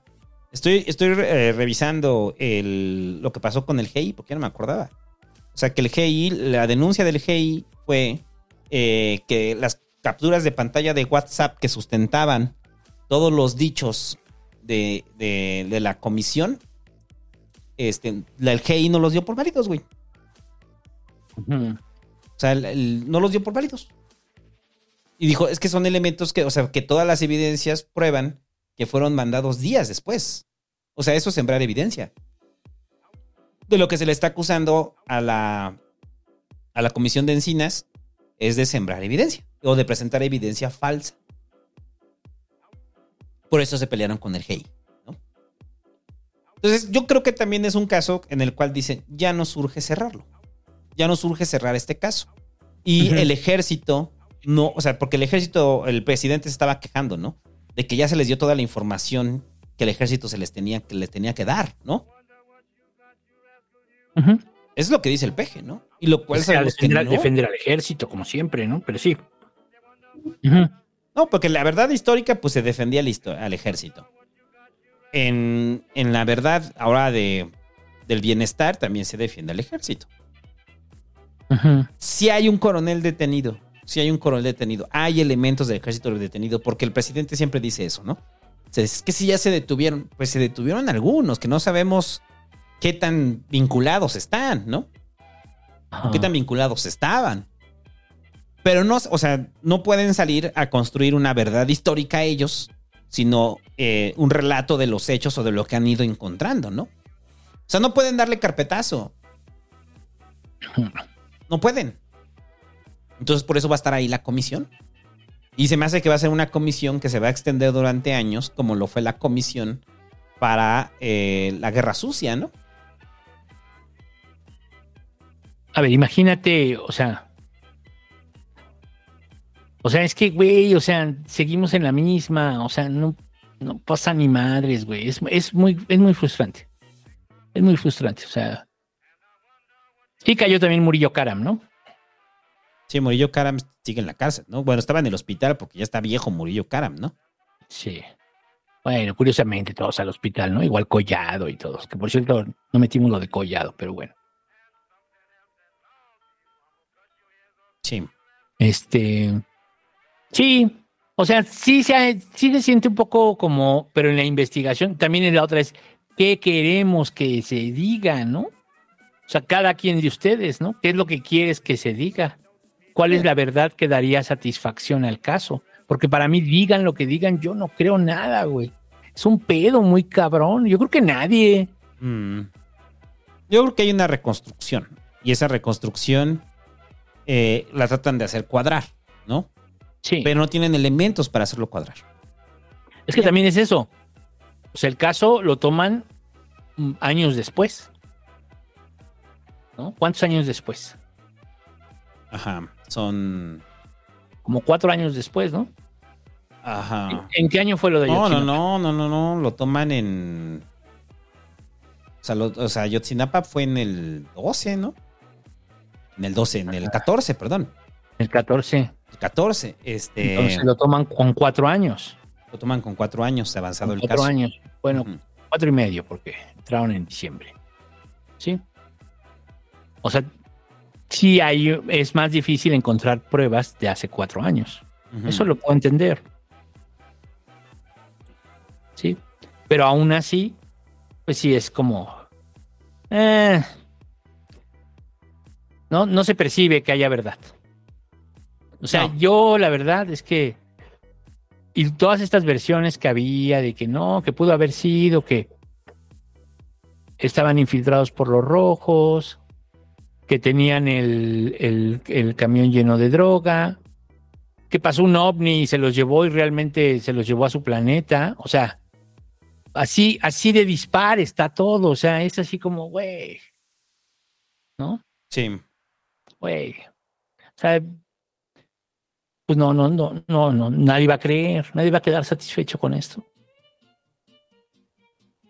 Pero bueno, No, no hay. Y no hay forma, ¿eh? No hay forma de saberlo. La reconstrucción de los hechos no da, los elementos que se tienen tampoco. El encubrimiento por parte del ejército, no. Ahora, si fue un hecho propagandístico eh, eh, para, para el PG, yo creo que todo el caso de Yotzinapa durante su mandato lo ha también mantenido en bajo perfil, ¿eh? Lo han mantenido así. Cuando trataron de presentar esto de la demo- que demolía la, la verdad histórica y, sacaron a, a Murillo Cara, pues sabíamos que era eso, era un impacto mediático, ¿no? Es un impacto mediático. Eh, ahora, el, el rollo es, el, el caso de Yotzinapa fue fuerte por la desaparición de los 43, sí, eh, por la forma en la que sucedió. Y, y- y fue, un, fue un golpe para el sexenio de Peña que ya difícilmente se pudo reparar de él, o sea, reponer de él. O sea, fue su... no, sí, fue su, fue su, fue muy duro para él. eh, Fue muy crítico y también fue atizado. Fue atizado por la izquierda. Pues sí, hay que dejarlo claro. Fue una la bandera de la izquierda. No, lo agarró, pero O sea, el PG no construyó su campaña sobre eso. No, no, pero la izquierda sí. Para Y la más bien izquierda el- fue un el- tema. Y la forma de hacerlo, lo decíamos en su momento con Laida, güey. O sea, ujú, con Laida y como el tema y el pase de lista y su bufanda con el rostro de los normalistas. no era un vestido a su vestido. Ajá. de los 43 que le había costado 800 mil este, pesos, como 60 mil pesos, una cosa así, ¿no? Le había costado el vestido. Ajá. Que decíamos, es que se la retrata a ella, ¿no? O sea, sí. El tema de Chinapa, dentro de la izquierda, se volvió así, pero tampoco creo que vendiera tanto. O sea, no creo que es así como que defina, No, no, no. Lo atizaron. defina tu voto o no define tu voto. A lo que voy es que lo atizaron porque vieron de ahí para madrear a Peña. Así es. Y lo hicieron bien. Así es la política, pues sí, sí es. Así es, pero hay que dejar claro eso. Así fue.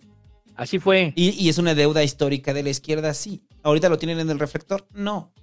Porque el presidente se ha encargado de mantenerlo en bajo perfil. Y solamente hablamos de Ayotzinapa una vez al año, dos veces al año hablamos. Máximo, ¿no? Sí, cuando nos acercamos a la fecha ya. Ajá. O cuando pasa algo con el GI, ¿no? Claro, claro. Y, y pues ya, o sea, no hay nada nuevo, ¿eh? No hay nada nuevo dentro de lo ya presentado. Se abren más líneas de investigación y difícilmente se van a, van a dar una conclusión, ¿no? O sea, van a dar una conclusión de qué pasó. No va a pasar. Muy difícil. Muy difícil. Pero bueno, este. Pero de ahí, pues viene lo siguiente, ¿no? Que están en su habitual conferencia de prensa de Encinas, ah, su, habitual conferencia anual de prensa de Encinas para hablar del caso Ayotzinapa. Y entonces un reportero le pregunta que si en la lista de los que intervinieron, no en el, no, o sea, no en este, en, en secuestrar y probablemente, muy probablemente matar a los estudiantes, no en eso, pero sí digamos que en el grupo que se arma para controlar el asunto, ¿no? Para crear la verdad histórica. Eso es lo que se plantea. Ajá. ese grupo, o sea, en ese, en esa, ahí se, se fraguan, ¿no? Esto es muy de Anabel Hernández. Ahí hay que tener cuidado. Ahí hay que tener cuidado porque la que más lo dijo fue Anabel Hernández, pero no es la única. No. Hay varios otros que lo han dicho. Pero creo que hay una diferencia aquí clara. La que lo noveliza y lo hace así. ajá, es Anabel, ajá. Anabel. Pero tampoco miente. En este caso no miente, solo exagera.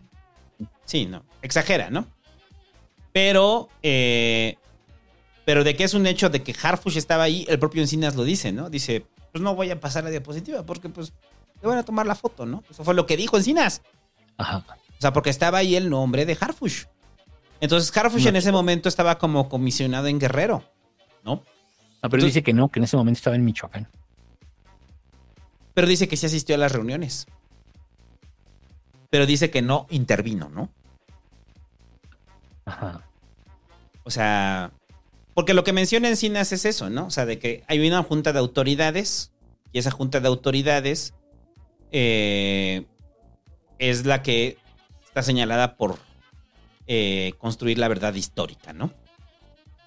Yo recordaba un tuit que puse la semana pasada, el año pasado, en el cual decía eso, güey, de que eventualmente nos vamos a ir enterando de cosas bien tétricas, bien oscuras de Harfush. Sea, nos vamos a enterar de cosas así, ¿no? Y esto es como parte de... de- es que es un policía. Güey, es un policía. Es un policía. Criado por un policía que a su vez fue criado por otro policía. Y los tres son policías del régimen. Y son policías que hacen política. No policía, generales. Ujú. O sea, su abuelo fue general. Y en momentos muy específicos de la vida nacional. Ajá, y estuvo en el 68, güey. Su abuelo abuelo. y su papá en la guerra sucia. Ajá. ¿no? O sea, como que hay cosas que familiarmente se normalizan. Usted véalo en su familia. ¿Cuántas veces en el barrio no vimos? Yo, yo lo vi, ¿no? Cómo estábamos en la mesa y llegaban los mayores de trabajar y ponían el botín en la mesa, ¿no? Era el botín de qué? Pues de que habían asaltado, ¿no? Y traían que los relojes, las carteras y sobre todo la lana, ¿no? Pues así son los, son los, son los valores familiares que se transmiten. Es en serio, ¿eh? Eso es en serio. Así funciona, ¿no? Entonces se normaliza el modo de actuar represivo. Pues yo creo que sí. Habría que preguntarle a Harfush, ¿no? O sea, pero bueno, el chiste es, ¿estuvo en Ayotzinapa o no? Pues probablemente sí, pero también creo que pues cargarle como el tema no es que No, no, no. Ni él los desapareció, ni él construyó la verdad sí. histórica. pero hay pero hay algo que sí es sintomático O sea, él es no- que ajá. él pertenece a ese grupo Exacto, es lo que iba a decir. Es, Él pertenece es su a banda, es su banda, güey. es su banda la que lo hizo Por es eso lo llamaron. O sea, no te llaman, o sea, no es que iba pasando ahí, oye, güey, ¿quieres entrarle acá? A analizar, a ver qué pasó con los chavos de, de Ayotzinapa y Harfush iba pasando, dijo, ah, sí, sí, sí, güey, sí, cámara, a ver, vamos a ver. llamen a Harfush Llamen a Harfush, ¿no? Jefe, es bien problemático a él le gustan las cosas derechas le gustan las cosas bien hechas Por eso le dicen el Batman. exacto no importa llámalo es un gran policía así pasa así es la versión de Harfush Y llega entre Harfush así, perdón. Pero, pero Harfush a partir de ahora va a hablar con voz de Batman. Perdón, estaba atendiendo la, german, la gendarmería en Guerrero. ¿Qué pasó? exacto Harfush, tenemos 43 normalistas desaparecidos. Déjame activar el radar. Ay, ese Harfush sí parece Batman. Entonces, o sea, sí son sus cosas, pero entonces sí hay que ser claros en varias cosas, ¿no? O sea, yo no creo, porque además no lo indica así la evidencia, que Harfush fuera el que los mató. No, no, No, no, o sea- eso es- yo creo que no está Ah, ni sí. siquiera está en. O sea, que fue parte del operativo para secuestrarlos y después. Ah, eso ni siquiera está en discusión, ¿no? Eso no. Que construyó la verdad histórica. mm, puede ser un Yo poco tampoco sí. creo. No, no, yo no, yo eso no. Puede ser un poco sí. Yo creo que pero puede ser, digamos, tiene el beneficio de la duda y aquí hay presunción de inocencia. Ok. Pero son sus cuates. ¿No? Pero él es parte de eso. Él es parte de esa forma de ver el mundo de los policías de carrera. Es el mundo Porque de los policías. Es, es de familia, es de familia el asunto, ¿no? Sí. Entonces, sí se van a ir sabiendo cosas, totalmente de acuerdo contigo, poco a poco, y vamos a ver cuánto tiempo se sostiene. ¿No? O sea, ahorita es eso, pero el otro es que sí trabajó con García Luna. Ajá. Es que sí trabajó con García Luna. O sea, vamos a ver, vamos a ver. Y con Palomino. Con los dos. Ah, sí, y con Cárdenas Palomino, que también está clavado. ¿Eh? No, Harfush trae. Por, los cargos que ha ocupado, por los espacios donde ha estado, porque es un policía De Trae. carrera, de carrera, de carrera familiar. de carrera y de generaciones. O sea, Harfush trae con qué? O sea, si le rascan, van a encontrar. A ver, nada más es por eso te decía la otra vez ese güey, de que, de que supongamos el escenario, ¿no? Y dicen, ah, ya intentaron matar al jefe de gobierno otra vez. O sea, cuando dices con Harfush, dices, ya trataron de matar a Harfush otra vez. Otra vez. O sea, ya es cuando hay un pedo, ¿no? O sea, es cuando dices, ¿otra vez? O sea, Ajá. Porque no se le olvide eso. A Harfush lo intentaron matar. Sí, que eso también es otra- bueno, es que son muchas cosas, son muchas cosas, pero ahorita vamos a hablar de Harfush de político. Ajá, el Harfush. Es que el Harfush político es. Sí, Ahorita pero ya lo es. Sí, O sí, sea, sí. ya pero- aspira al poder, ya en este momento él está convertido en un político, no hay ¿Cómo, más. cómo se da, cómo se ve que le causa comezón, güey? Ser político a Harfush, ¿no? Se ve incómodo. Pero bueno, te hablamos de eso. Pero, Eh, pero más allá de eso, el, el Harfush de Ayotzinapa, pues yo creo que esa es la conclusión, ¿no? Yo al menos de, de mi lado, ¿no? O sea, si hay quien lo está diciendo, que estuvo, pero digamos, hasta que no se demuestre realmente que él fue de los que construyó la verdad histórica, ¿no? Pero, pues lo mismo, ¿no? sí. Pero es su banda. Es banda. Es un, es un grupo que nosotros no vamos a entender. Porque no somos policías. Ni militares, ¿no? Son grupos. Que se ven así como la Liga de la Justicia ellos, ¿no? Sí. Y bueno, y eh, el PG defiende a Harfush, ¿no? PG defiende a Harfush porque pues ya está dejando a Claudia operar. A ver, lo primero es, ¿Encinas la suelta o no? Como que la suelta no. O sea, ¿Encinas sí lo hace con maña, con saña? No, No, ¿verdad? no. No, yo creo que ya le traían la nota y por eso Encinas, inclusive en su declaración Encinas es como de, es que le van a tomar foto. Y, Sí. Sí, sí, sí, pero a ver, como que le cayó el 20 en ese momento y dijo, "Ay, a ver". A ver, pero una cosa, una cosa. Eh, Encinas es político, ¿eh? O sea, eso no hay que... Y es político de la Ciudad de México. y es malvado. Y ya fue jefe de gobierno de la Ciudad de México. O sea, sí juega políticamente. Sí. Y sobre todo porque ha estado ahí todo este denostado en este, En este en sexenio. este sexenio, ¿no? Pero, pero Encinas juega políticamente, es decir, debe tener una preferencia política. Ajá. ¿Sí me explicó? ¿Por dónde? O sea, yo creo que Encinas a lo mejor sí, ¿eh? Sí lo, sí lo trabajó. Sí, o sea, de que le caga a Carfush, ¿no? Y que no quiere Sí que lo llegue. trabajó y dijo, ah, "De una vez. te va". ¿No? Pregúntame esto. Y lo hace parecer como un error. Mm, Pregúntame esto. Sí, no, y lo hace parecer como un error. O sea, él mismo dice, ah, bueno, le van a tomar foto, ¿no? Pues ya la cagué, ¿no? Ajá. Pues ya no tiene mucho que perder encinas, ¿no? Como subse, o sea. Sí, no. Pero entonces el PG, ahora sí, subsecretario, el nunca PG le entra y defiende a Encinas, ¿no? No, a Harfush. Harfush.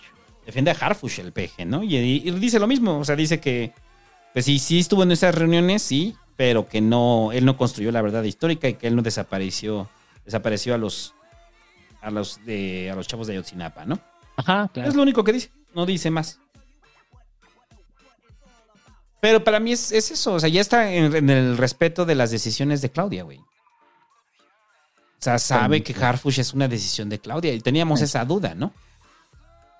Teníamos la duda de si el presidente eh, iba a dejar accionar a, a- a Claudia y, y que ahorita Claudia ya está operando y ella quiere a Harfush. Entonces, como ya quiere a Harfush, el presidente dice, pues Claudia así lo decidió, yo apoyo a Claudia, ¿no?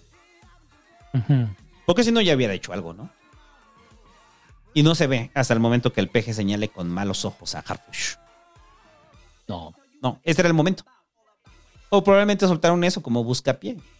La pregunta es qué aporta Harfush. Bueno, ahorita vamos a hablar de Harfush político. Bueno, pero el chiste es que el peje lo defendió. Bueno, pero, pero ¿no crees eso que también podría ser? O sea, que es un buscapié. O sea, que le mandaron al peje con Harfush para ver si el peje le daba un madrazo a Harfush y lo bajaba. Y el peje res- respondió diciendo, no tiene nada que ver y es un asunto casi casi de él, ¿no? Sería una, una afrenta a Claudia, ¿no? Sí, exacto. Ese sería el asunto. Sería una afrenta a Claudia. Y no creo que no. No, no, no, no está en esa lógica el peje. No está en esa lógica. Sí. Entonces, eh, pues, pues bueno, ¿qué te digo, no? O sea, bueno, también en parte, ¿eh? O sea, por esa parte está bien. Por ese lado está bien. Sí, debería meterse, pero bueno. Oye, Claudia, no es pendeja. No, nuestro pinche policía, güey. Sí. Neta, güey. O sea, ahorita vamos a hablar. Yo vengo. muy- Por eso yo sí quise, aunque estoy enfermo, quise ser pasquín, güey, nada más para hacerle un llamado a usted, ciudadano, que no mame, o sea, no mame Harfush. Neta, neta, tan jodidos estamos en la ciudad para que quede un cabrón como Harfush. Sí, no mames. No mamen. O sea, estoy imputado, güey. No aprendemos, güey. O sea, no aprendemos. No, no mames. O sea, está cabrón. Eh, y ya, eh, pasando a otro tema más horrible que el anterior. Desaparecen siete Ah, sí, jóvenes en. Zacatecas. Ya seis aparecieron muertos. Y uno eh, está recuperándose, ¿no? Un levantón de parte de, un grupo armado. eh, levantó unos chavos de 18, 18 a 20 años. Y seis de sus cuerpos ya fueron localizados, ¿no? Eh, se señala el crimen organizado, que al parecer es una confusión.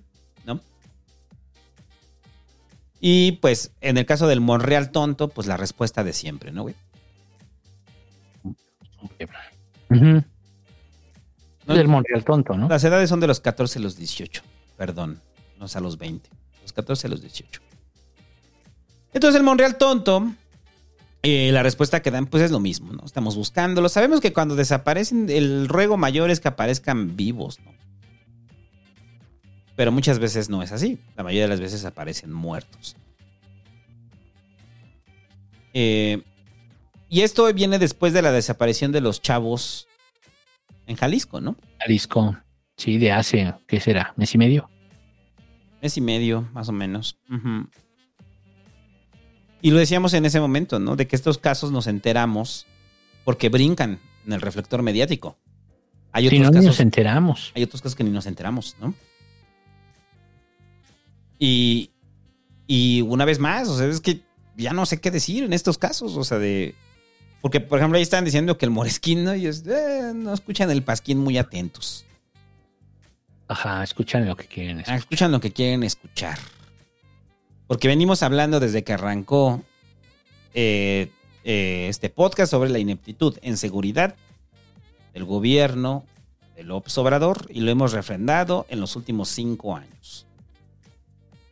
Cuatro años, ¿no? No hay resultados. No hay resultados tampoco de los gobiernos locales de Morena. No los hay. La estrategia, la, la- la estrategia es el posicionamiento de la Guardia Nacional en todo el país, ¿no? Que no hace nada. Que no hace nada, que el ejército está nada. esperando que puedan dispersar todos los, todos los cuarteles. Pues sí, pero cuánto, esa, ese- esa operación cuánto ha durado, ¿no? Tres años desde la creación de la Guardia. Sí, claro. ¿Y qué resultados hay? Eh, las ejecuciones siguen, los levantones siguen, los las confrontaciones siguen. Cuitláhuac sale a decir que es- se, se matan entre ellos, Pero pues no, güey, aquí no. algo traían, por algo les pasa. Sí, no, aquí no. Pues habían tenido un convivio familiar, estaban en casa de uno de ellos, ¿no? Ajá. Llegaron por ellos. Los levantaron. Los levantaron, así. ¿Qué estaban haciendo? Pues probablemente nada malo, ¿no? Incluso hasta durmiendo, pues. Y está cabrón. Ahora, porque puede decir, es que estaban metidos en algo. Pues ¿Todos? Todos. ¿Todos, güey? ¿Y To- estás todos- seguro? Porque así dijeron de los de. Ah, así dijeron de los de Ciudad Juárez, acuérdate. Acuérdate que hubo un presidente que dijo eso. De seguro en algo andaban, dijo el presidente Calderón. ¿no? De seguro en algo andaban. Y pues resulta que no, que eran estudiantes del TEC. Entonces, no, no andaban en nada en ese entonces y probablemente aquí tampoco. Simplemente pasó. Y es una desgracia en cada puta familia, ¿no? Eh, escuchas el testimonio de los padres y es horrible, güey. Es una cosa horrenda, una, una cosa pinche desgracia para cada familia, ¿no? Porque Eh, son chavos jóvenes, ¿no? Entonces, o sea, son de las cosas que chale. Está cabrón. Entonces, pues no. No, no, no. Seguimos con lo mismo. No hay estrategia de seguridad. No tenemos claridad de la estrategia de seguridad. Ya sé que es un lugar común del Pasquín, pero pues no la hay. No la hay. El desmadre sigue, los muertos siguen. No los, los- programas sociales, si bien eh, eh, ayudan, no ayudan en el asunto de la seguridad. No ha sido la panacea. Eh, ni la solución. Eh. No sé qué más agregar. ¿Quieres agregar algo más de los chavos de Zacatecas? Pues ojalá el otro chavo la libre. ¿no? Pues sí. Y, Y, bueno, yo creo que, o sea, la cosa es que van a ir por él, güey. O sea, van a, pues es testigo, ¿no? eh, O sea, no sabemos qué pedo, güey. Sí. Pero bueno, este. ay, no, qué puto horror, ¿eh? Qué puto horror. y ya pasando a otro tema que está vinculado con este horror. El desmadre en Chiapas, güey. Con el de la entrada del cártel de Sinaloa. En la cual se ve esta comitiva, en la cual este, van blindados del cártel de Sinaloa. Y la gente los va recibiendo con aplausos. Porque eh, se están peleando la zona. Eh, Se están peleando la plaza. Están peleando eh, el cártel Jalisco Nueva Generación y el cártel de Sinaloa. Y entonces pues, brincó, ¿no? El video, ¿no? O sea, brincó el video de cómo lo recibe la gente. A ver, entonces, ¿hay gente convencida de, de- de apoyar al cártel de Sinaloa? Sí. Sí, sí, sí lo hay. Eh, eh, ¿Hay gente que puede estar ahí por miedo? Sí, también, güey. Pues sí, ¿no? Pues sí, puede hay gente estar ahí. que puede estar por miedo, claro. Puede pero gente está por miedo ahí. Pero eh, más bien es por una sensación de alguien va a hacer algo. Ajá, que está pasando un desmadre aquí. Y ya entró el cártel de Sinaloa, ¿no? Y por eso. y esos momentos te- en tu vida, a mí me pasó, no sé a ti, pero a mí me hace pensar como, ¿y para qué va a haber elección? Si el Estado no existe, Ajá. si no hay quien lo haga valer. Por eso la gente aplaude a estos cabrones. Ujú. Sí, o sea, y, y- y lo que, y lo que no se dan cuenta es que es eso, es guerra. Se están aplaudiendo que está llegando una comitiva a, a hacer guerra. Que van a pelear por la plaza. Y en esa plaza ya hay daño colateral. Y hay daño colateral de gente que puede estar en un fuego cruzado y que ha muerto en Chiapas. Y entonces, esta, ¿te acuerdas que hace como dos meses, no? Cuestionaban al presidente sobre lo que estaba pasando en Chiapas, ¿no? Sí. Y el presidente eh, se hizo loco, ¿no? Porque le molesta mucho la idea de que Chiapas también el crimen organizado ya llegado. Y lo decíamos en ese entonces, de que eh, antes Chiapas se consideraba parte de los estados seguros, ¿no? Libres del crimen. O sea, del crimen, del crimen organizado, libre del narco, ¿no? Ahora están peleando la plaza en Chiapas. Y porque es el paso y es el trasiego, ¿no? Pues sí, pero pues es que, o sea, se dejó crecer, se dejó crecer. O sea, Chiapas no estaba metido en ese pedo, güey. Chiapas no estaba metido, y ahora lo está, ¿no? Y ahora lo está. Los problemas de Chiapas eran otros, muy grandes, pero uno de ellos no era ese. Sí. Y ahora ya está, ¿no? O sea, lo dejaron, lo dejaron, lo permitieron. Fueron omisos. Fueron omisos, no quisieron hacer nada para. ¿No? Porque es más fácil detener, ¿no? Cuando todavía no hay una normalización del tema, a después ya quererlo erradicar, ¿no? Y o sea que no sabes cómo está el asunto o qué. En fin, y que era paso, como dices tú. Es un paso. Es un paso. Entonces dices, ¿para, ¿para qué hay elección, güey? O sea, neta. O sea, neta, neta. A ver, ya hagamos una, así una, valora- una valoración real. El Estado ya falló. ¿Estamos de acuerdo? El Estado está fallando. O sea, no está dando la seguridad que tiene que dar. En todos lados hay un pedo, ¿no? Nosotros vivimos chilangos en nuestra burbuja de bienestar y no la percibimos igual. Pero en el resto de la República ya hay un pedo. ¿no? Ya son pocos los estados que se salvan. Sí, ¿no? O sea, son muy poquitos, creo que Yucatán y algún otro, ¿no? Yucatán, porque ya ni Quintana Roo. Quintana Ajá. Roo es un desmadre también. Exacto. Tulum, ya hay asesinatos, ya hay acribillados. Playa del Carmen, o sea. Entonces, ya la forma como, como están las cosas y no hay nadie que pueda resolverlo. Ya vino el PAN, ya, vi- ya estuvo el PRI, ya estuvo el PAN, regresó el PRI, luego llegó el eh, Morena. Y digamos, ya ha habido de todos los colores de los que hacen política, ya prácticamente todos han gobernado. Y ni ¿No? uno lo ha resuelto. bueno, salvo los perredistas, pero ya prácticamente todos han gobernado y ninguno lo ha podido resolver. No.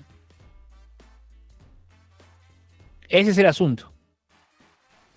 No, y luego también es como. No sé, o sea, no es justificarlo, ¿no? Pero a veces siento que es una problemática tan grande, güey. Que escapa de toda. de toda comprensión y generar un plan de acción que no mueva una cosa y que no mueva otra cosa. O sea, la gente que está implicada eh, en la corrupción a lo interno, la corrupción a lo interno del ejército,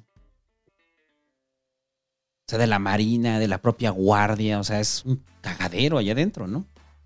Y esto lo sé por un testimonio de un amigo que está en la guardia.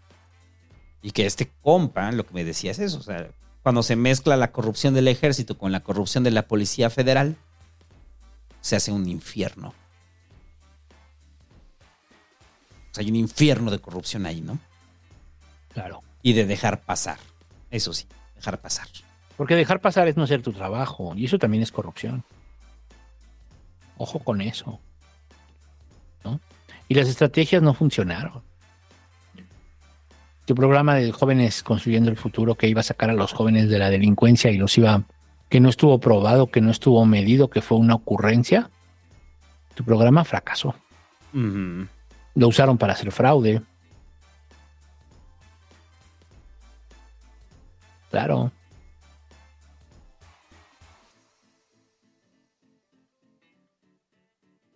Y ya. eh, bueno, ya llegó todo el operativo federal a Chiapas. Recuerde que siempre pasa lo mismo, al igual que pasó en Zacatecas, que movieron todo el operativo federal. Los grupos del crimen le bajan un ratito, después se va el operativo federal porque tienen que mover todo el país y vuelve a haber desmadre.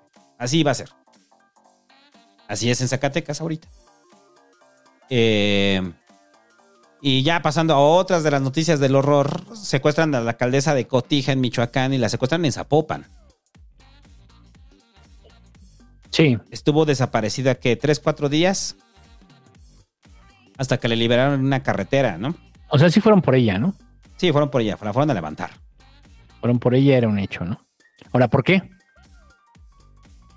No sabemos. No sabemos. ¿Se ha vuelto común esto? Sí. De hecho, los presidentes municipales son, son un blanco fácil. Son de los más fáciles, ¿no? Son un blanco muy, muy fácil, ¿no? Son.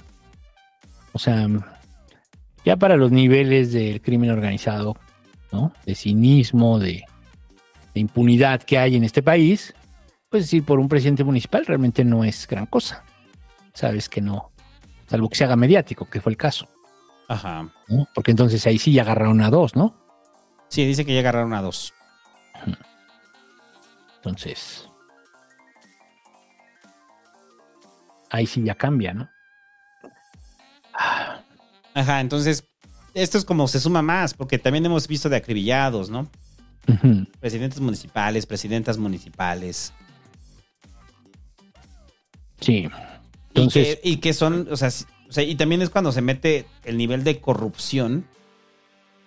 eh, se mete el nivel de corrupción, güey, en este, los presidentes municipales. Porque es muchas veces es por amenaza. No les queda de otra. Sí, porque no me dejas hacer mi negocio, ¿no? Imagínate, ustedes, Esto no presi- no digo, para toda la banda que, es- que, es- que vive este, en otros estados que están asustados más por el narco. Usted es presidente municipal. Y llega el narco y le dice, a ver, güey. O te cuadras y te va a ir chido o te metemos un pinche plomazo. A ti y a tu familia. ¿Qué haces? ¿Y qué haces cuando estamos hablando de una desatención del gobierno federal? Tú estás en un municipio ahí aislado en Michoacán, güey. De aquí a lo que llega el ejército, de aquí a lo que te coordinas con la Guardia Nacional, ya te barrafaguearon. No estoy justificando la, la corrupción, estoy tratando de entender. Porque a nivel municipal, este, e- es un cúmulo de corrupción. Y porque a veces es más fácil agarrar que decir que no. Sí, porque también te juegas la vida, ¿no? No, si te quieres dedicar a la política, ¿no? O sea, yo sé que hay gente que odia a los políticos y podrían decir, pues ¿para qué se dedican a la política? Bueno, hay gente que quiere hacer bien política, ¿eh? No conocemos a esta alcaldesa, a lo mejor la patrocinaron en su campaña y le están cobrando, a lo mejor tiene negocios con ellos, a lo mejor realmente los está enfrentando, a lo mejor simplemente no les permite hacer sus negocios, ¿no? O sea, hay muchas explicaciones, pero de todos modos, pues si tú quisieras dedicarte a la política de forma honesta, eh, esto no lo ayuda mucho, ¿eh? O sea, por eso te digo, es que sí falla, es una falla de Estado. O sea, no, no garantiza ni siquiera la libertad de los ciudadanos de, de hacer bien su trabajo, chingada madre. Eh, ¿No? ah, Ahí les va, nada más como el dato. O sea, tan solo con el peje eh, asesinaron ya a um, 18 alcaldes. Sí. Bueno, presidentes municipales, ¿no? Y acuérdense que candidatos era todo el tiempo, ¿no? La última campaña, ¿cómo mataron candidatos, no? Y lo hemos normalizado. Eh, Esos ya eran electos. Lo hemos normalizado. Tan solo en el año pasado mataron cinco presidentes municipales. Sí, Sí, claro. o sea, es como. Por eso digo, es fácil. Es fácil que se carguen a un presidente municipal. Muy fácil. Eh, y ya, bueno, ¿qué más? Pues lo de Montserrat, sí supiste cómo estuvo este caso, ¿no? Es el de la chica que el güey este bajó su cuerpo en la Miguel Hidalgo con su papá, ¿sí? Sí, cabrón. Sí, ¿no? Sí, o sea, es que es uno de esos pinches casos que dices, ¿qué pedo, güey? O sea, igual se hizo viral porque hubo, hubo este, eh, se hizo ruido y al mismo tiempo hubo evidencia en video y ahora en audio, ¿no? Este, pero, o sea, es, eh, está muy cabrón porque es todo un complot Para encubrir a un morro, ¿no? para, para, para, para aprobar el, el feminicidio de esta chica. Todo un complot, ¿no? Primero entre el papá y el hijo hacen un complot. ¿no? Luego, y luego empiezan a corromper, ¿no? No sé si conozca o no conozca, a lo mejor conocía, no sé, ¿no? Eh, Vamos a salir impunes de esto, no te preocupes. No te preocupes, mijo, Así se siente exactamente. ¿no? No te preocupes, mijo. Vamos a matar a esta mujer, tú la mátala, güey. O sea, tú eres chingón, ¿no? Sí, no, yo no- bueno, la maté. No te preocupes, ahorita lo resolvemos. No te preocupes, ¿no? No, porque en los audios, pues sí se oye, ¿no? Que el papá, el papá es el que le grita, ya mátala, ¿no? O sea, estaba ahí y fue, o sea. Y entonces, y yo te voy a ayudar a salir de esto y ya verás cómo, ¿no? Pues afortunadamente eso no pasó, pues. Pero el asunto ahora es que pues ya hay muchas personas involucradas que ahora lo están investigando, ¿no? De por qué alteraron Qué la evidencia, ¿no? Ujú. Porque se alteró la evidencia, ¿no? Claro. Y un caso muy triste, ¿no? Una chica muy joven, pues. Sí. Entonces. Ay, pues no, no, la verdad no sé qué, qué decirte. Estuvo muy triste. Estuvo muy triste el asunto. Por eso lo quise poner. Dije, chale. El caso, y, y es eso, ¿no? O sea, es, es el papá diciendo que, pues, pasa nada, ¿no? Yo lo resuelvo. Sí. Chale. Pues sí. Ajá. Entonces, pues al menos se hizo viral, ¿no? Y bueno, ni siquiera los agarraron en su casa, ¿no? Que andaban en otra cosa. ¿Andaban de fugas? Ni siquiera, güey, andaban en la calle en otra cosa, güey. Andaban ahí en Monumento a la Revolución y creo que andaban hundiendo mota o no sé qué chi- Neta, ¿eh? Sí. Y ahí fue cuando los agarran por eso y más bien eh, se los lleva. O sea, ni siquiera fue inteligencia, ¿no? Que ahí los, los fueron a agarrar ahí, ¿no? No. No. Pero bueno, pues vamos a ver qué, qué informa este Ernestina, ¿no? Ya sabemos que, pues para esto son muy buenos. Si, si salen redes, ya, ¿no? O sea, si, si se hace mediático el asunto, Sí, ya. Ya. Lo van a traer. lo van a traer, ¿no? O sea, usted tiene que, cuando le pase algo a usted, tiene que preocuparse porque sea mediático. Si no, Sí. probablemente usted no va a obtener justicia. ¿no? Digo, en esta ciudad. Haga En un, todos los demás lados, no, están jodidos. haga Ahí- un, este, un live. En todos los demás lados están jodidos. No hay estado. Lo sentimos. No hay estado. Aquí sí es mediático, sí pasa algo. Sí. Y ya. Y luego, ¿qué pusiste lo de la CURP con foto? ¿Qué es eso, güey? Ah, que estaban, estaban, este, muy indignados la gente. ¿Por qué? Porque ahora la CURP eh, se aprobó una modificación para que la CURP tenga su foto. Desde cámara, ¿no? ¿Desde tu cámara? No, o sea, desde cámara, o sea, desde Cámara de Diputados. Ah, desde Cámara de Diputados, ok, ok. Ajá. Este, entonces se aprobó. eh, o sea, es, es propuesta apenas, pues, ¿no? Entonces, eh, yo lo que decía es, porque las quejas es, tienen demasiados datos de nosotros, ya los tienen. O sea, si usted tiene INE, ya tienen toda esa información, güey. O sea, toda. Sí, qué bueno. O sea, la, la debería ser el, el único número. La CURP debería ser el único número. Es lo que yo estaba ni RFC, o sea, ni RFC ni clave de lector. Con la CURP, ya, la verga. Es lo que yo estaba diciendo, güey. O sea, o sea, y lo iba diciendo desde varios pasquines, lo decía en el ciber. O sea, de que ya tengamos nuestro ID ciudadano y nuestro ID ciudadano es la CURP. Y que con ese puedas votar. No, yo decía que no, que, que- que votes con otra. Sea, que sigan manteniendo línea para los que quieran votar, güey. Y mucha gente solamente saca la credencial del elector y votan porque es de identificación oficial. Es por eso. Recuerden no que aquí votan, tenemos la discusión con el búho de que el No búho votan, quiere no votan. castigos para, El 50% para que le vale madre. Ah, sí. El búho quiere castigos para la gente que no vota. Yo digo que castigos, no me haces congruencia. Ah, ¿no vas a ocupar tu credencial para votar? Bueno, me la vas a pagar. ¿No la vas a ocupar para votar? Ah, entonces me la pagas. Ya. Además no es tanto. No, yo lo que digo es que la, el- la CURP ya tendría que ser nuestro número de identificación ciudadana. Y ya con ese nos movemos. Entonces, ¿cuál es la gran bronca que, que tenga foto la CURP? Pues, está su- o sea, me encanta porque están en la INE, están subiendo sus fotos a redes, güey. Dicen, ay, no, el gobierno tiene ahora nuestra foto. O sea, en teoría, Ya si, tiene, güey. si te registraron cuando naciste, güey, o sea, ya tienen todos tus datos. Nada más les falta tu cara. Nada más les falta tu Y esas se cara. las das a los 18. Ah. Cuando O- sacas tu credencial para votar. Porque, o tu pasaporte. O a si ver, ¿Cuáles son las identificaciones oficiales? El pasaporte, la cartilla La y el INE, cédula. la cédula. ¿Y qué crees? Que en todos esos el gobierno tiene tu rostro. Ajá.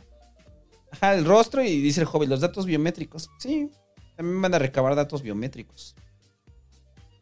O sea, es como exactamente igual de lo que pasa con el banco, ¿no? Ahora, ¿qué les preocupa? Porque en el banco ya tienen, ya recolectan datos biométricos.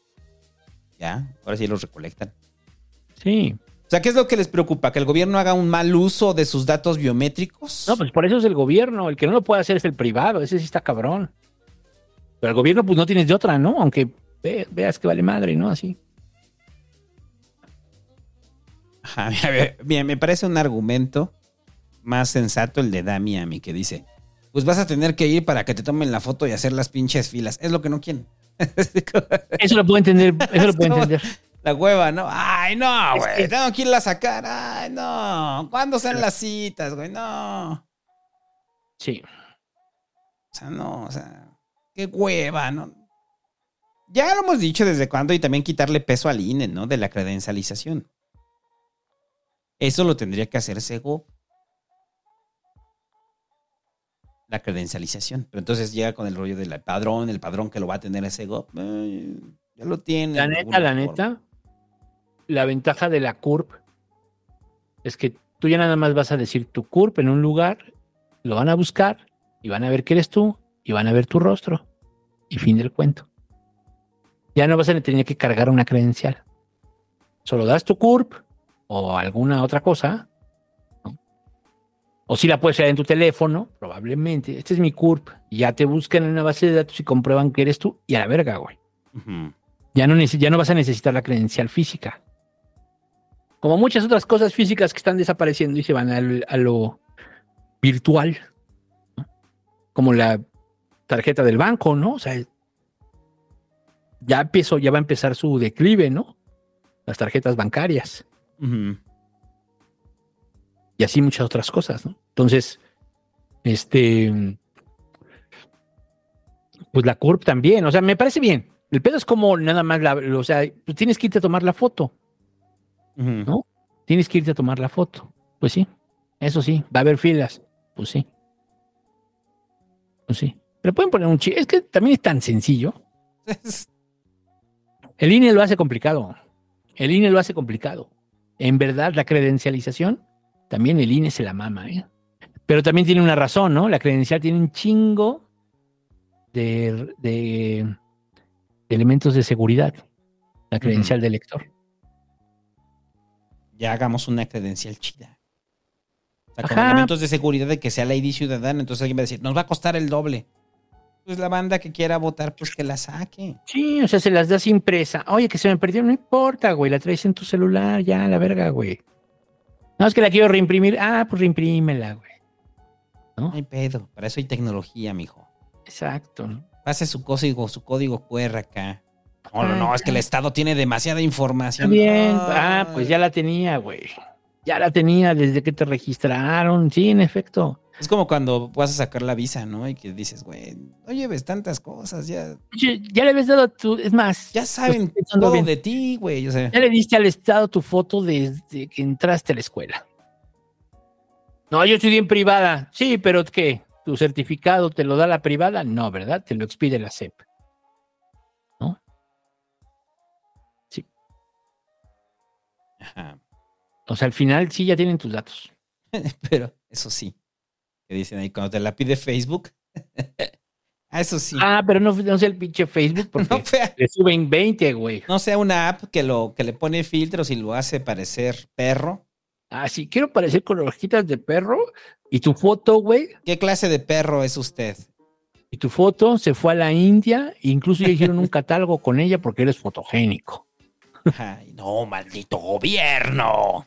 Pasa así como este, como Homero con, cuando su cara, su rostro se vuelve de un cereal. Ajá.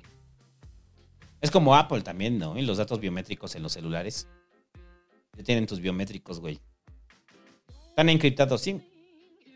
Sí, Es complicado que los saquen, sí. ¿Los podrían sacar? Sí. Es exactamente igual con la CURP. Pero son blockchain, ¿no? Eh, ¿Podrían sacar tus... ¿Qué? ¿Los de Apple? No. Los, en- los datos. O sea, la forma encriptada. No, ese es su sistema de encriptación de, de Apple, ¿no? Ah, no sé. Porque, por ejemplo, en el banco también tienen tu huella, ¿no? Sí.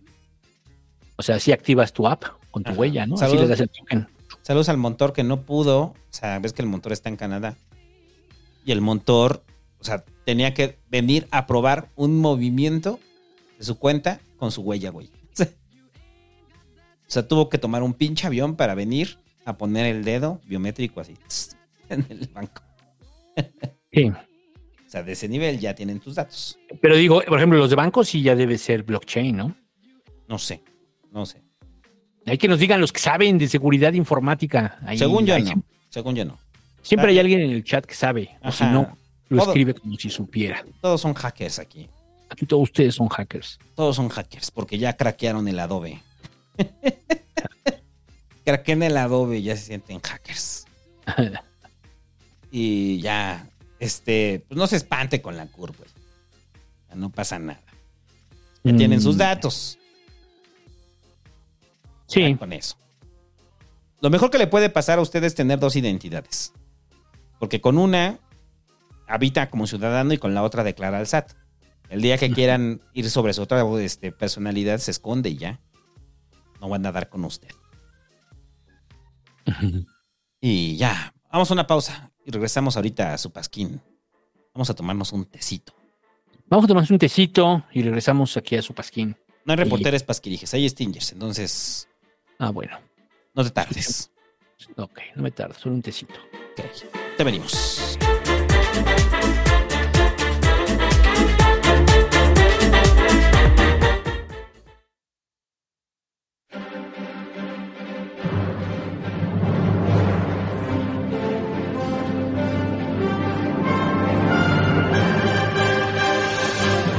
El Pasquín presenta El Manual del Perfecto Político Mexicano. Tomo 1. Priistas. Capítulo 1. Imagen. Si usted es priista, lo primero que usted debe de hacer es conseguirse una corbata roja. Porque un priista sin corbata roja es como un panda sin manchas negras. Un oso blanco cualquiera. El traje es obligatorio porque no solamente es un traje, es una extensión de su piel. A excepción de que se encuentre en Yucatán o Quintana Roo, donde la guayabera es permitida. Si se encuentra en un evento con indígenas, es obligatorio que vista con los trajes típicos de la región. Veracruz avanza en el respeto a los derechos humanos de nuestros indígenas. Si usted se siente ridículo por generar empatía con los grupos más desprotegidos del país, recuerde que en su hotel de 5 estrellas lo está esperando su precioso traje Armani y aquella bella corbata roja. Si usted es mujer, debe usar siempre traje sastre, tacones, maquillaje y no olvide una pañoleta roja amarrada al cuello. Está permitido utilizar trajes típicos como huipiles, pero debe garantizar que sean extremadamente caros. para que haya más desarrollo, para que haya más trabajo, para que haya más progreso, porque Tamaulipas lo merece. Las cirugías plásticas no son obligatorias, pero sí recomendadas. Una priista que se respete nunca pagará sus propias cirugías. Estas deberán correr a cuenta del erario público. Todas estas reglas de vestimenta deben ser modificadas durante el periodo denominado campañas políticas. Para más información consulte el capítulo Baño de Pueblo. Un buen priista es mínimo licenciado. Si no tiene un título, cómprelo. Si aspira a estar en el primer círculo priista, deberá de estudiar en alguna de estas universidades. Harvard, Yale, el Tecnológico de Massachusetts o Stanford. En el peor de los casos, el ITAM o el TEC de Monterrey. Es indispensable que durante su carrera política se tome la mayor cantidad de fotos posibles con los priistas más poderosos. Estas fotos deberán ser enmarcadas y colocadas en su oficina. Si usted sigue este manual al pie de la letra, en un futuro, su foto estará enmarcada y colgada en las oficinas de otros priistas.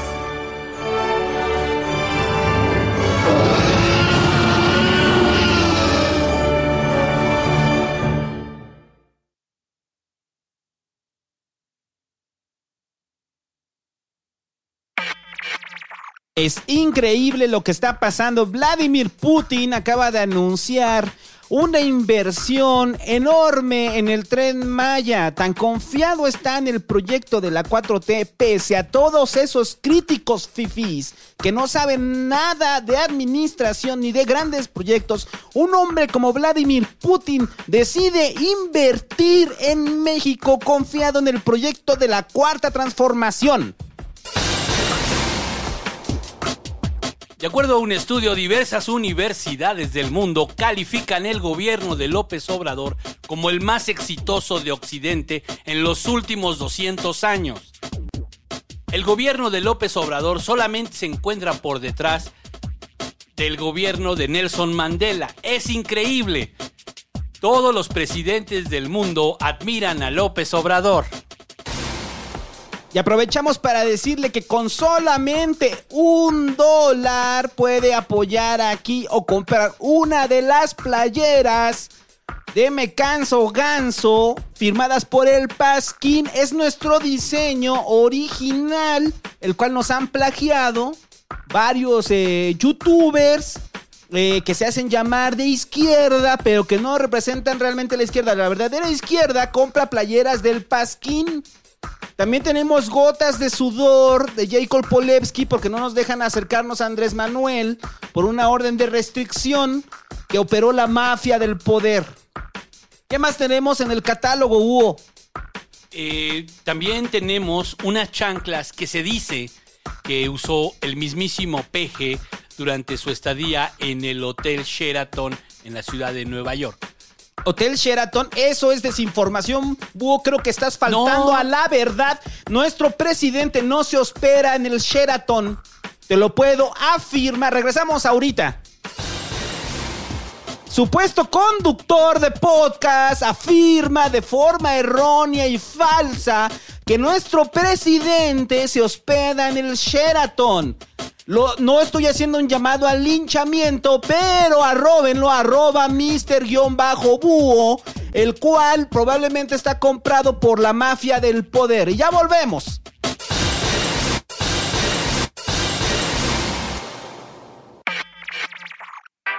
¿Le gustaría que el pasquín fuera así?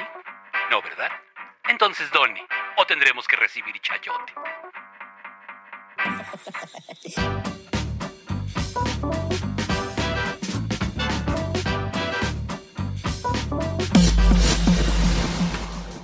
Periodista chayotero asume que recibe chayote y quiere recibir chayote.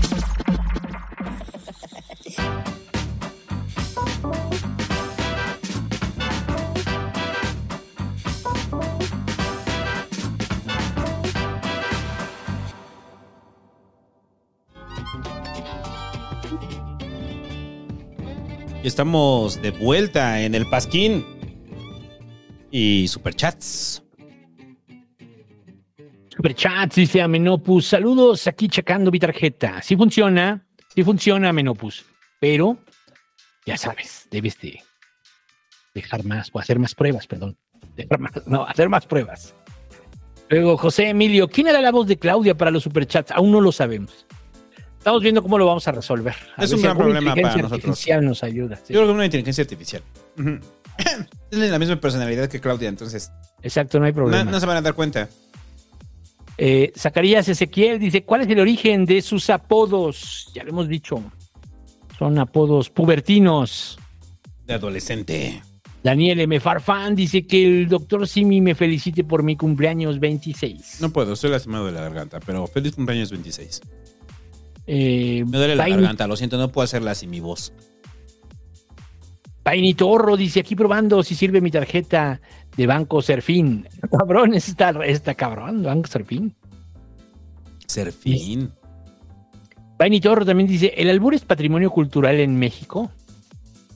Eso de que dicen que no hay albur en otros países, sí, sí hay. No, no hay. Doble sentido sí hay. Doble sentido, pero el, el albur es otra cosa. El albur es otra cosa. El albur es, Pero que es mexicano, no, sí hay albures en Latinoamérica. Ajá, como, Sí, no. ¿pero qué? ¿Qué- O sea, ¿qué es albur? O sea, el mismo que te voy a coger a través de las palabras. Sí, ¿no? no, yo creo que no. Mírame, ahorita te doy datos. Síguele, ahorita te doy datos. Luego dice Johnny J. Black, dice, ¡Viva el vulgo! No. Eh, David Ortega, solo los que le dan like. David Ortega Sagú dice, ¿dónde se pone el mensaje semanal en el Patreon? En los mensajes. GSN, señor Búho, señor Santo, mi papá es súper chaviro. En manera de alarma podría... Ah, AMLO con bastón de mando. Jorge, Jorge, ya levántate la cuarta transformación. No se va a hacer sola, despierta. Pero lo acaba de decir. Jorge, Jorge, ya despiértate. La cuarta transformación no se va a hacer sola.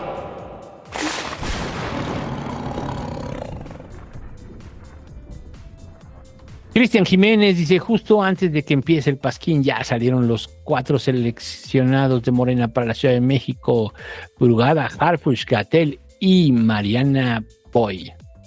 ¿Va Mariana Boy otra vez? Sí, ¿Serio? sí, sí. Órale, qué loco, no sabía. Gary Olmos dice, hey Pasquines, mañana los escucho y denle like.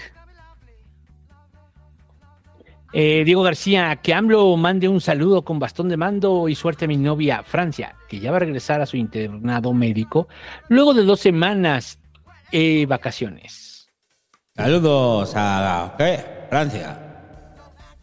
Eh, que bueno, que va a regresar a su internado. El ingeniero Aventuras dice arriba ese pinche chelo, digo, bravo, saludos perros. Ok. Vainito Horro después dice, ¿alguna vez comieron en algún lugar que los enfermó tan feo, pero estaba tan sabroso que volvieron a comer ahí? Sí. Tacos de carnitas de ahí de los de las torres. El tianguis de las torres, güey. Yo, cuando comíamos en los tacos que estaban ahí en la esquina de Eje 5 y Periférico, ¿cómo se llaman esos tacos? Ah, los Reforma. Los tacos Reforma.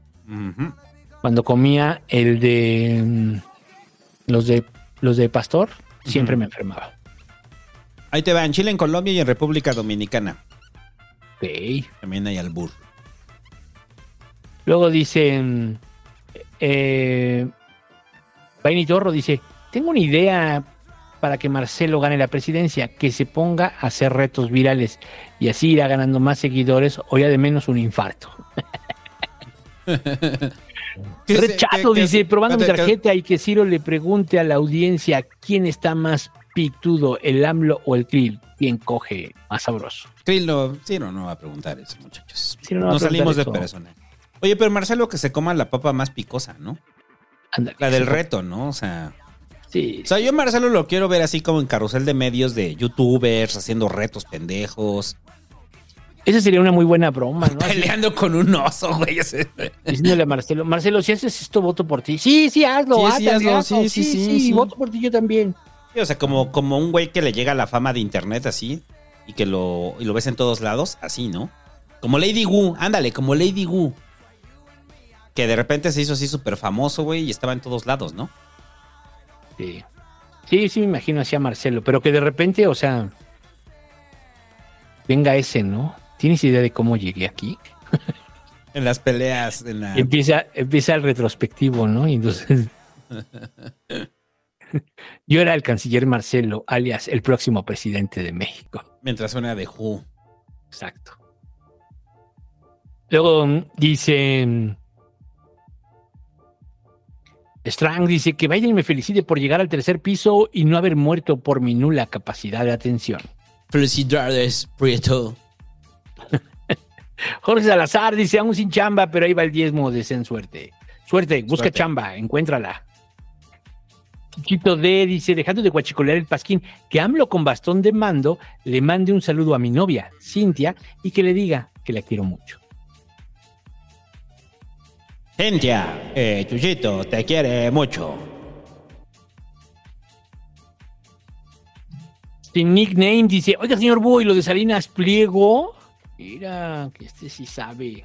Queremos hacerle la broma a Salinas Pliego, güey. ¿De qué? Pues chingar, lo vamos a trolearlo un día por Twitter. Hoy con la banda del Pasquín me das ideas. Ajá, pero con los de la corte. Pero necesitamos hacerlo, pues que sí le entre mucha. Y son bien sectarios. Ay, sí, pero no invites a los bonobos. O sea, güey, o sea, ¿qué, güey? O sea, ¿qué es una pinche secundaria o qué, güey? Queremos hacer un bien mayor. Chingar a Salinas Pliego. Es un bien mayor para todos. Pero ¿cuál es el plan? Ah, pues lo tenemos que desarrollar. Ah, ya está en pláticas. El Hobbit dijo que sí. Un día, pero lo que estábamos pensando, por ahí me dijeron el aniversario de Electra, creo que es el 23 de octubre. Entonces decían que ese día era bueno. 23 o 27, no me acuerdo. Un día de octubre. ¿Tú le entras? Este sí, sí, sí. sí.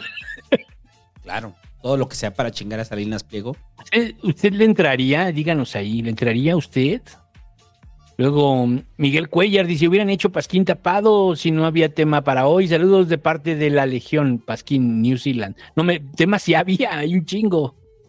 ¿Por qué no imprimir hojas y que se puedan pegar en los Electras así con fotos que diga Salinas paga tus impuestos? Sí.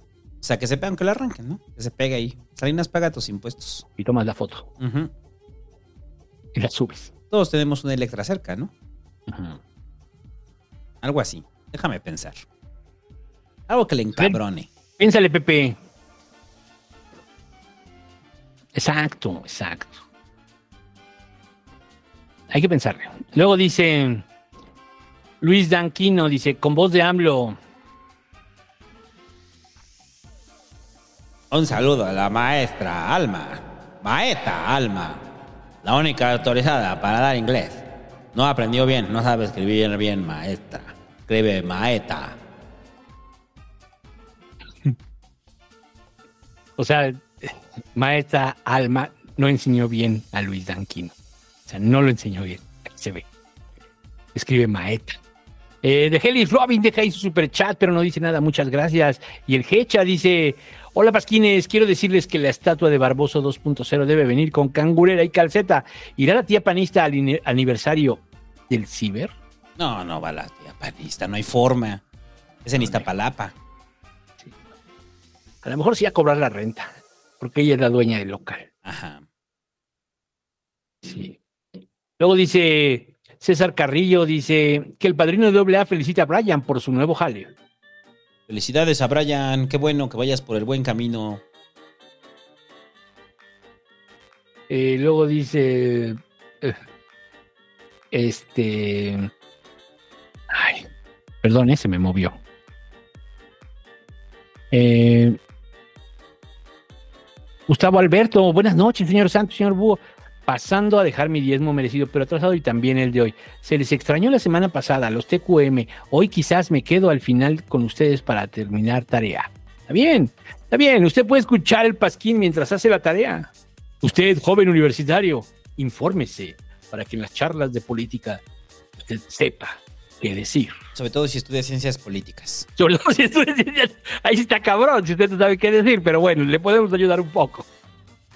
Joel Luna deja ahí su superchat, campesino sideral, dice, los quiero mucho, papus, nosotros también. Diego García Búho, ¿podrías felicitar a mi novia eh, Natael por su cumpleaños? Felicidades, Natael, y dale un consejo para la vida a sus 30 años.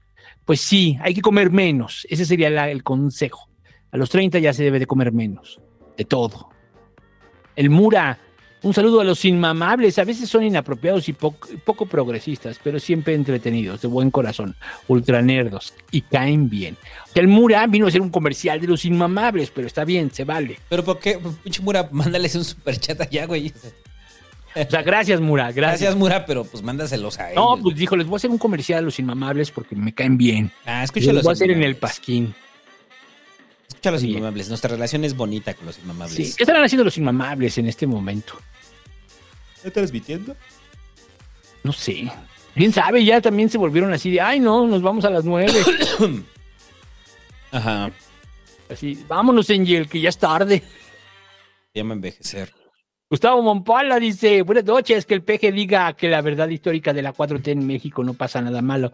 Ya casi somos como Suecia y lo del narco, no existe lo decreto con bastón de mando. Eh, la verdad histórica que en México no pasa nada. Ya somos Suecia y el narco es una mentira. Lo decreto, con bastón de mando.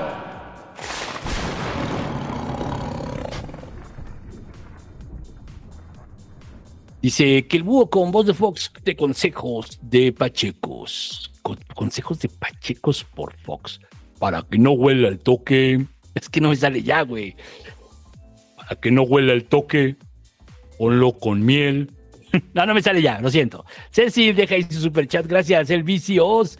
Dice, no me voy a vacunar. La última vez me dio miocardis. Miocarditis. Puede ser, puede ser. Pues hay banda, ¿no? Sí, claro. Lino Grande deja ahí su super chat y luego deja otro. Tu tarjeta funciona, sigue probando. Alex GDL dice: jamás iban a decir la verdad. Fue el ejército el favorito de AMLO. Además, ¿dónde están los pal ¿Dónde los padres son manipulados por algún interés? Eso no lo sabemos, pero lo primero me suena más coherente. Aldair Reyes dice: paso a donar, los oigo en podcast. Gracias. Luis Diego Corona Narváez dice: solo vengo a decir, santo, eres neoliberal. Sí, pero de los honestos. Eh, sí, pero honesto. Eh, Ricardo Córdoba dice: Saludos, que el padrino de AA regaña a los servicios escolares del conservatorio por ineficiente. Llevo meses esperando mis papeles para mi titulación. Buenos para nada, los del conservatorio. Eh, María Fernanda dice: Que AMLO me felicite por mi cumpleaños 24. Feliz cumpleaños, María Fernanda.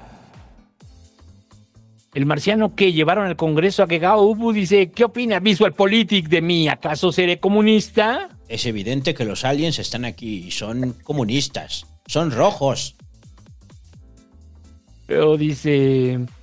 eh, Legión Agegao Ubu oficial dice, le declaramos la guerra a la Legión Pasquín Berlín.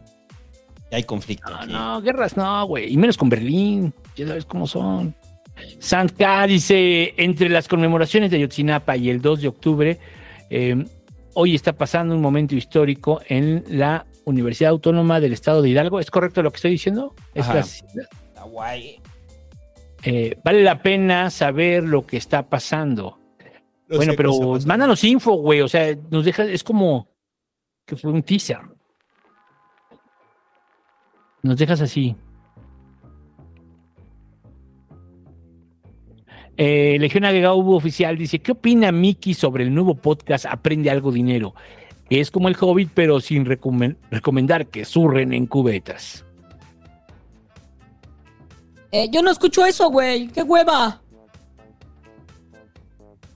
Eh, luego dice.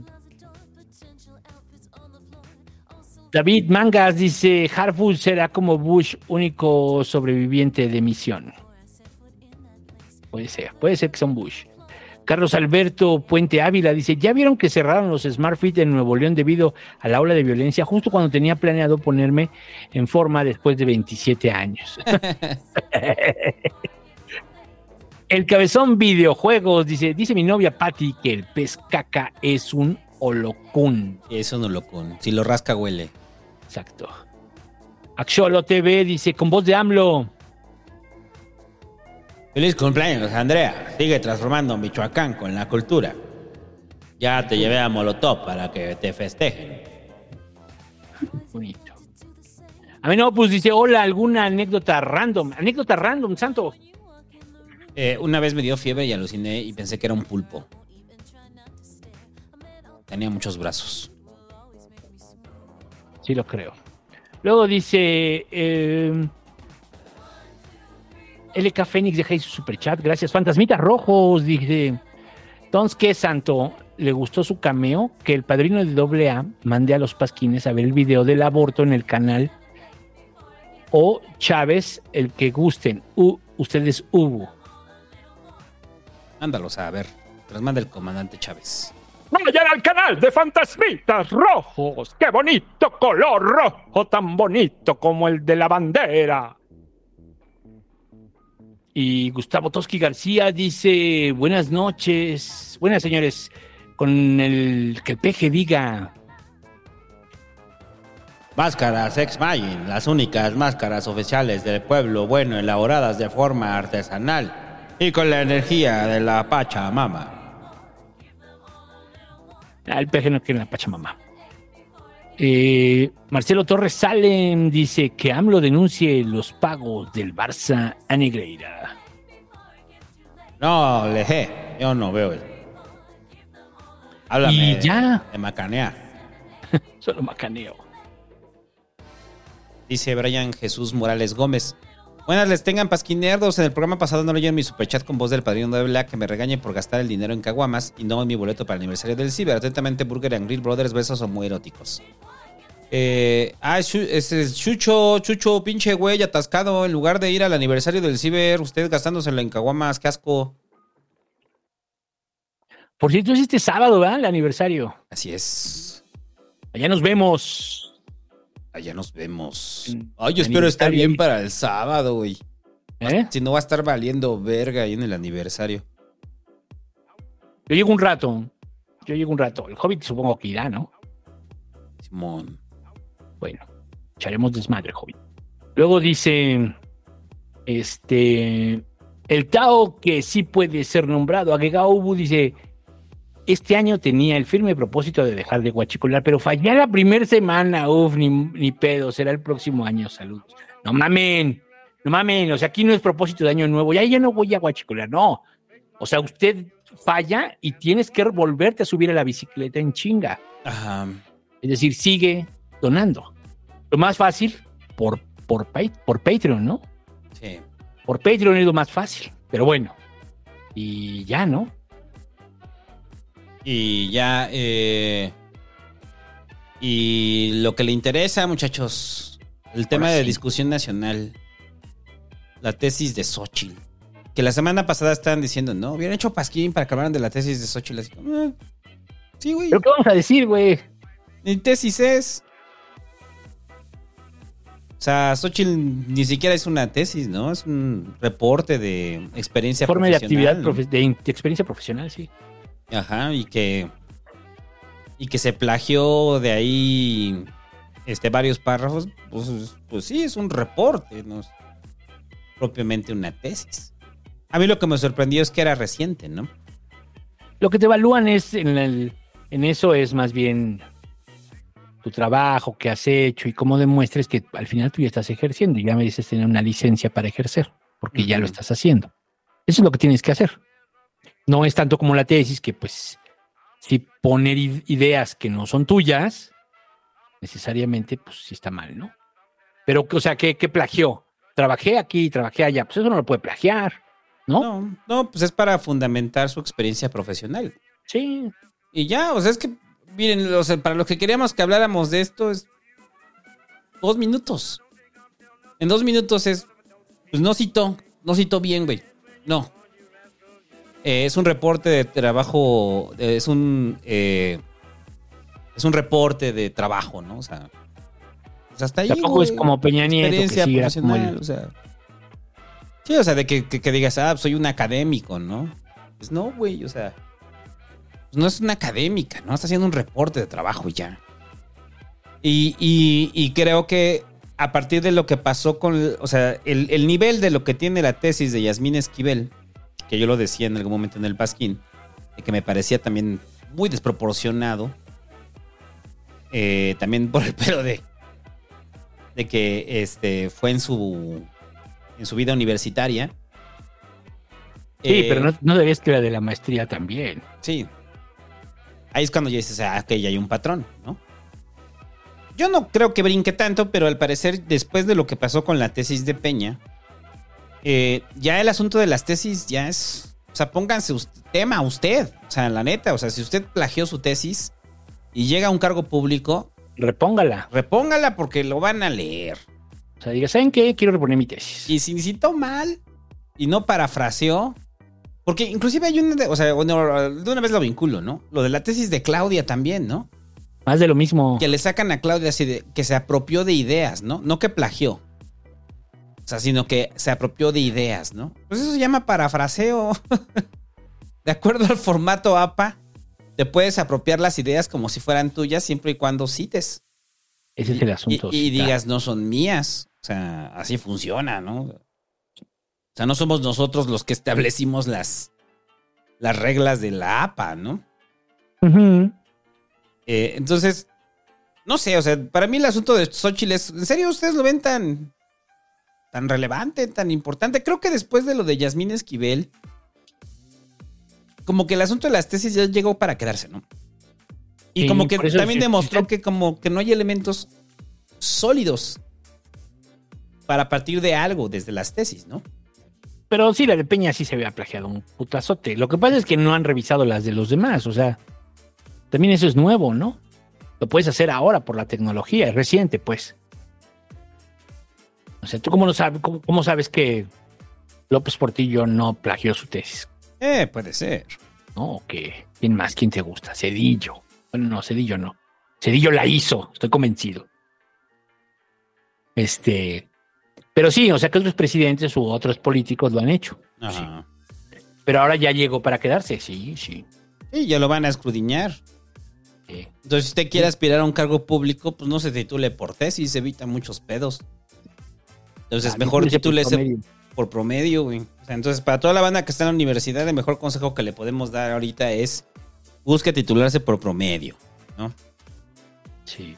O sea, porque, que ya están las inteligencias artificiales. ah, la dije en algún momento, güey. El- ayer, que el que no haya plagiado este, su tesis, o sea, de licenciatura, y cuando digo plagiar no es que copie, sino que haya citado mal por hueva, de la cual ya llevas cuatro meses haciendo la pinche tesis, medio año haciendo la tesis y lo que quieres es ya acabarla. Lo que quieres es ponerle el punto final a la chingada tesis y decir, ya, se acabó, Dios. Entonces, eso no es que estés justificando que yo haya este, parafraseado muy bien mi tesis. Pero pues así son las reglas, ¿no? Las reglas es, si sabes citar bien, estás parafraseando, estás tomando ideas que no son tuyas, pero bien citadas, ¿no? Eso es lo que están esperando. Que esté bien citado y ya. Unas comillas pueden hacer la diferencia. Sobre todo si es cita textual o si está haciendo un parafraseo usted. Entonces, para todos los amigos que hayan hecho tesis, sabrán que llega un momento donde ya estás bien cansado. Ya estás Ya bien se te cansado de va. hacer tesis, ¿Quién dijo se te esto? Ah, lo dijo este. No, lo dijo este otro. Y dices, güey, ya, ya, lo que sea, ya, sí, como sea. Conclusión, ah, estuvo chida la licenciatura. ya. Lo dijo Jesús. Lo dijo Ya. Jesús. Eso les puede salvar, ¿eh? Ustedes digan, lo dijo Jesús. Y ya, lo ponen así. Lo dijo Jesús. Y si parece que después dijo otro autor, dicen, claro, pero Jesús es más viejo. Era más sabio. El otro autor plagió a Jesús, sí. Pero ya en serio, pues sí, güey. O sea, es una discusión ya muy pendeja. Entonces, bueno, eh, salió lo de Xochitl, luego salió lo de Claudia. Ninguna de las dos, este, amerita como que el pecado original. Y ya está, estamos aburridos, ¿no? Estamos aburridos en esa campaña. Sí, ya está aburrido.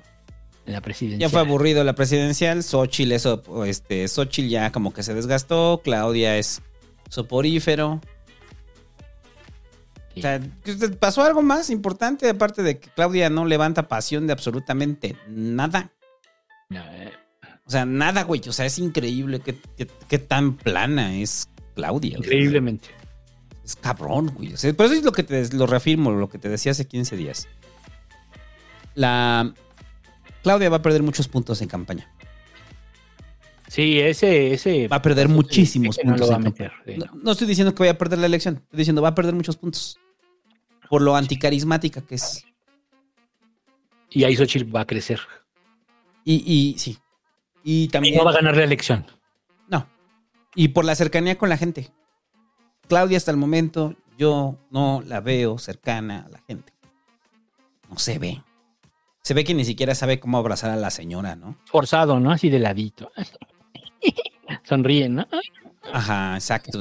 Es como demasiada... Le rechina la boca, le rechina los labios cuando sonríe. Pues sí, sí, es como... Y que no está acostumbrada a hacerlo. No, le duele la cara cuando sonríe, Claudia. Sí, sí. Y...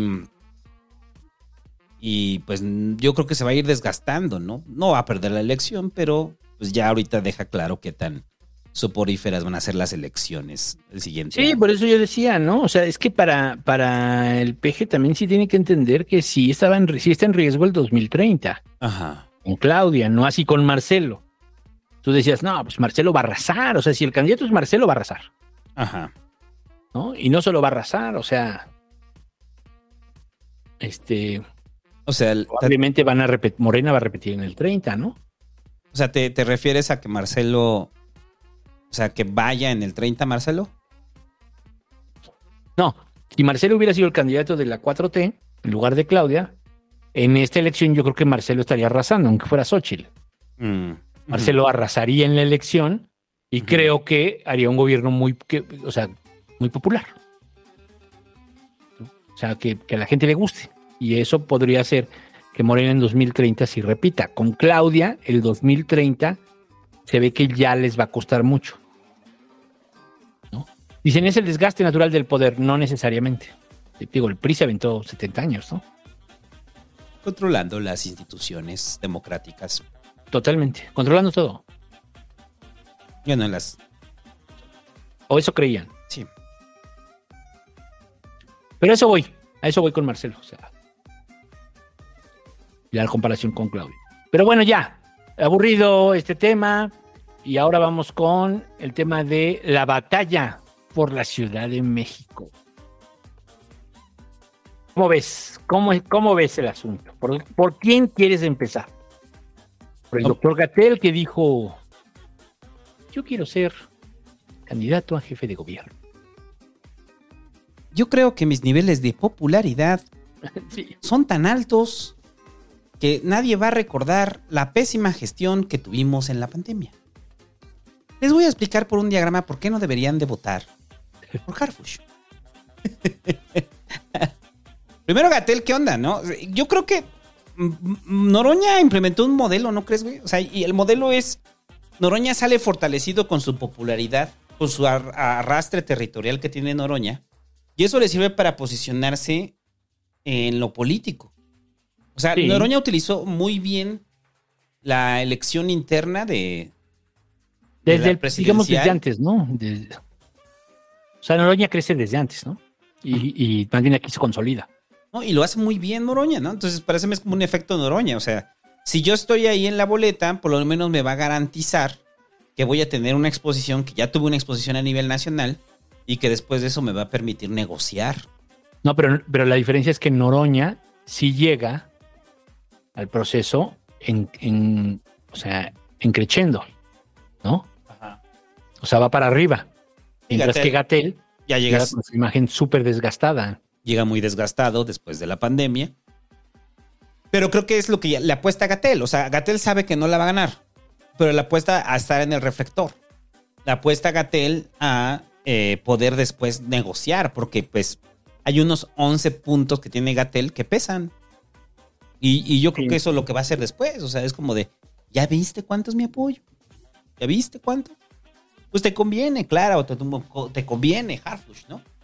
Te conviene que te levante la mano, ¿no? Y que acepte el proceso, ¿no? Como combino en su momento la unidad y la, y la idea de unidad de Morena con Noroña y con Adán, ¿no? Con el propio Güero Velasco, ¿no? Claro, claro. O sea, es eso. Yo creo que no es tonto, ¿no? O sea, sabe que le está apostando a eso, a crecer en su imagen. Y que se logre. Puede pues, crecer su imagen y que puede ser el tercero en discordia. Porque también, lo que te decía hace rato, ¿no? O sea, mucha banda dice, no, que gane Gatel, a que gane Harfuch, que gane Gatel. Sí. Sí. Entonces, mm, pues yo creo que lo- la, la apuesta de Gatel, o sea, sí son varias. Una es mantenerse vigente políticamente. Dos es que eh, él utilizó el modelo Sentinela y se dio cuenta que era más popular en la Ciudad de México. Ajá. Y por eso se postuló. Y por eso se postuló. Aunque después con la, con la, con la confrontación con Claudia, pues Gatel quedó muy mal, ¿no? Queda mal, queda el madreado. El, de- cubrebocas aquí en la ciudad, este también fue un- una confrontación de Claudia, ¿no? Una confrontación que perdió Gatel, además. Que perdió. La gente usó cubrebocas. Gatel perdió mucho aquí en la ciudad. Sí. Entonces, yo creo que es eso. Quiere. O sea, Gatel quiere posicionarse para aspirar a algo más. Lo va a usar de trampolín. Puede ser. Entonces, lo que decías es: Gatel le resta. ¿A quién le resta? ¿A Harfush o a Clara? A Harfush. Harfush. Harfush. Harfush. Ahora, pensando tenebrosamente, este, no sé, güey. O sea, yo sé que Gatel se lleva bien con Jesús Ramírez Y con ese grupo. y con ese grupo, con el grupo con de el grupo Clara. más cercano, pero que cercano a Claudia. Ajá. Lo de Claudia es muy raro, ahorita vamos a hablar de eso, pero lo de Claudia es muy raro. Sí, pero, Pero en general son el- del mismo grupo. ajá. Pero dicen, bueno, según yo son cercanos.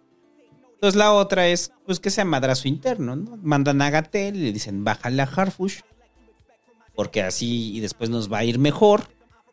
Porque así no nos peleamos con, con Claudia. Tú ya estás peleado con él, con ella, perdón. Sí. Pero cuando Clara, o sea, podría pasar, ¿no? Si pongamos que Clara gana, ¿no? Este, y pues sí veo a Gatel de secretario de salud de la ciudad. O en un cargo fuerte en la ciudad.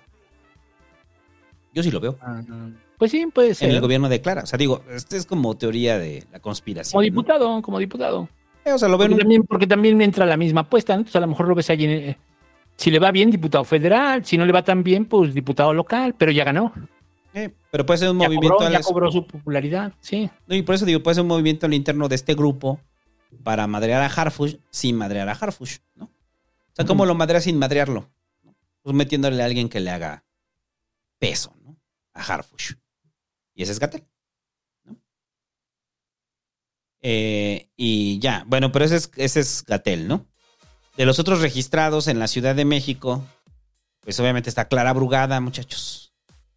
Que usted estará viendo ya en toda la ciudad, que ya están eh, con, con toda la campaña de posicionamiento de Clara Brugada. Yo no he visto nada de Harfush. ¿Usted ha visto algo de Harfush?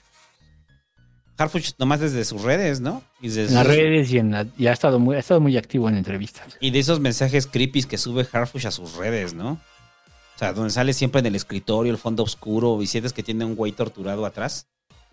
O sea, ese mensaje así como de Harfush que dices, güey, no quisiera estar ahí. Y Harfush todo lo hace desde ahí. O sea, no, no, no, no. ¿Usted ha visto en un evento a Harfush con la gente? O presentando algo, recorriendo un mercado. Pues no, porque sabe que lo pueden matar. O sea, Harfush, es difícil que vaya un recorrido en campaña. ¿Dónde va a ser campaña Harfush, güey? Si lo van a querer matar. Va a estar muy expuesto, ¿no? O sea, Sí, está cabrón. o sea va a estar muy expuesto. ¿Cómo, ¿Cómo va a andar haciendo recorridos Harfush? Pero bueno. Eh, Pero bueno, ¿ya hablamos de Harfush o ya dejamos a Catel o qué? Ya, Gatel ya, ¿no? Yo, yo soy con Clara. Este, Clara Burgada, Clara Burgada que, que para nosotros, o sea, yo lo digo a, a título personal, es como quien debería de ser. eh, Nuestra favorita. Nuestra favorita en la ciudad por parte de Morena. Pero el problema No de que. ahorita. No de ahorita. Ah, sí. Nuestra favorita ya lleva como cuánto, como tres años siéndolo. Sí, lo dijimos en su momento del gran trabajo que estaba haciendo Clara en Iztapalapa. Y que es un trabajo que se reconoce en Iztapalapa. Y que si usted sabe de Clara Brugada, muchas veces es porque escucha el pasquín. Y Clara se enfrenta al problema que es desconocida en la ciudad.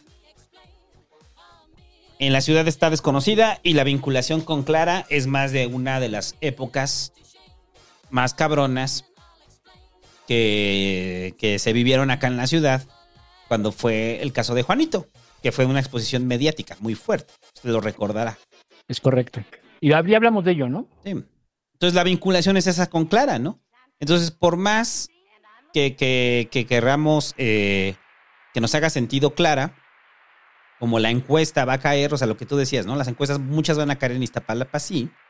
Pero a haber un porcentaje de la encuesta que no va a caer en Iztapalapa. Y ese se puede inclinar por Harfuch, ¿no? Pero una de cada cuatro cae en Iztapalapa. Ahora, Clara tiene presencia en la GAM, que sería la, dos, la segunda más grande. La gente de la GAM, usted vive en la Gustavo Madero, ¿identifica a Clara Brugada? ¿O lo identifica por el Pasquín? ¿O la identifica porque ha estado viendo noticias de ella? ¿O porque ha visto pintas que dicen la ruta es Clara, ¿no? Tiene un problema de conocimiento, Clara. Es el problema de conocimiento. Claro, claro, sí, sí, sí, por supuesto. No de gestión, no de imagen. Es de conocimiento. Como- eh, a mí me pasó algo bien chistoso. En- estaba con mi familia la semana pasada. Este. Y. Y les estaba preguntando, ¿no? A mi cuñado, ¿no? Que es como el más desaprendido de la política, ¿no? Y le digo, ¿tú cómo ves? Y me dice, no, pues a mí sí me gustaría Harfuch. O sea, y de repente le digo, ¿y Clara? Me dice, ¿y esa quién es? es como, ah, ok. O sea, eh, digo, es un muestreo de, un, de una persona, ¿no? Pero me abre, o sea, dentro, dentro de mi propia familia, me hable como la perspectiva de Harfush es alguien muy conocido, ¿no? Clara no. Y eso le puede pesar, ¿no? Muy cabrón. Sí. ¿Y quién más está? Y, y está esta chica, ¿cómo se llama? Mariana, ¿qué? Boy. Mariana Boy. Y, pero pues, ¿qué? ¿Tú crees que va a levantar Mariana Boy? Pues levantó la, la elección pasada porque las candidatas eran terribles. Y ella fue candidata por, El verde. por el verde. Sí. Y ahorita llega por el verde también, sí, ¿verdad? Sí, va a llegar por el verde. Ajá, Sí, yo creo que más bien ahí el tiro pues es Clara y Harbush, ¿no? Se va a hacer el tiro. Y vamos a ver qué dice Morena, ¿no? Vamos a ver qué dice Morena, vamos a ver qué dice eh, por dónde se decantan, ¿no? ¿Por qué proponen a Harfush? Esa es la pregunta. ¿Por qué proponen a Harfush? Ya lo hemos dicho. Porque en las mediciones de Claudia, yo creo, Clara no gana. en sus mediciones. La elección de Davis, la, ahora sí que la encuesta de Davis es la elección, ¿no? Pero en sus mediciones en este momento probablemente el que gane es Harfush, no claro. Yo tengo mis dudas. Pero como jefa de gobierno yo creo que hizo muchas. Y la apuestas a la segura. Y la apuestas a la segura a no perder la ciudad y que te meta todavía en un problema mayor. Ajá. Necesitas el voto, el arrastre de voto de la ciudad. Si Claudia es la presidenta que pierde la ciudad, es un madrazo muy fuerte para el arranque de su sexenio. Es así, empieza con el, con- empieza con, con el pie izquierdo, ¿no? Ajá, perdiste la ciudad. Le, le entregaste la ciudad a la oposición. Está en el pragmatismo puro. Harfush le, va- le permite eso porque hay una clase media en la ciudad que ve con buenos ojos a Harfush. Que quieren un policía. Pues Sí, quieren un policía. Y, y lo que te decía hace 15 días. Hay gente que va a votar por Morena por primera vez con tal de votar por Harfush. Porque saben que la caballada que viene de la oposición está flaca. Pues sí, también. Pues es que está Taboada, está Rubalcaba, Lía Limón, Sandra Cuevas, Kenia, ¿no? Luis Cházaro, Mariana Moguel. O sea, sí es así como. Ah, Es que en, en serio gana la reflexión. O sea, para ese sector de la clase media que estaba esperando a Xochitl en la ciudad. sí. O sea, quieren a alguien como Harfush. O sea, es casi como Harfush huele a panista, cabrón. Pero Pues era un poco también lo que pasaba con Marcelo, era el mismo argumento con Marcelo, ¿no? Por eso es tan, pa- tan, tan paradójico que Claudia sea quien impulse a Harfuch. Pero es una mentada de madre. Es una Mm. mentada de madre de muchas cosas. O sea, la candidatura de Harfuch es muy cabrón, o sea, es así como, güey, no mames. O sea, neta, neta, van a dejar que Harfuch gobierne esta ciudad que alguien como Harfush. Porque pues es la otra, ¿no? A lo mejor es buen político el Harfush, sí le entiende y, y no es todo lo malo que nosotros creemos que es, pero este, pero no ha tenido tiempo de demostrarlo. Es que esa es la otra, ¿no? O sea, Gatel y él pues han sido fu- funcionarios, ¿no? No es lo mismo eso que gobernar. No es lo mismo eso que, que ser electo popular, ¿no? No es lo mismo que te dediques a tareas de seguridad. Sí, ¿no? A tener una visión integral de la ciudad, ¿no? Es distinto, ¿no? Entonces, pero, pero entiendo esta parte de que Claudia quiere agradar a la derecha, pero no creo que la derecha vote por ella, porque van a votar por Harfush, pero van a votar por Xochitl. Y eso es lo que Claudia no ha entendido. O sea, van a votar por Harfush, pero van a votar. Sí, pero de ahí una parte me queda. No estoy muy seguro que esa parte sea lo suficientemente buena como para todo el voto que vas a perder con Harfush, porque también vas a perder voto con Harfush. Es muy simple. A ver, ustedes aquí, ¿cuántos de ustedes votarían por Harfush o no votan? ¿Qué prefieren? De los chilangos. Ajá, o sea, ¿qué, qué votarían? ¿Por Harfush? O anulan. O, anulan o votan por Taboada, ¿no? O sea, ese es, porque, el- o sea, de eso va a depender la elección en el caso de que llegara Harfush. Y claro que es una mala decisión de Xochitl en la ciudad. Ella se hubiera ido por la ciudad. Ah, y, y, y, bueno, pues eso fue la necesidad también de inflarla. Y comparan el caso de Harfush con Mancera, güey.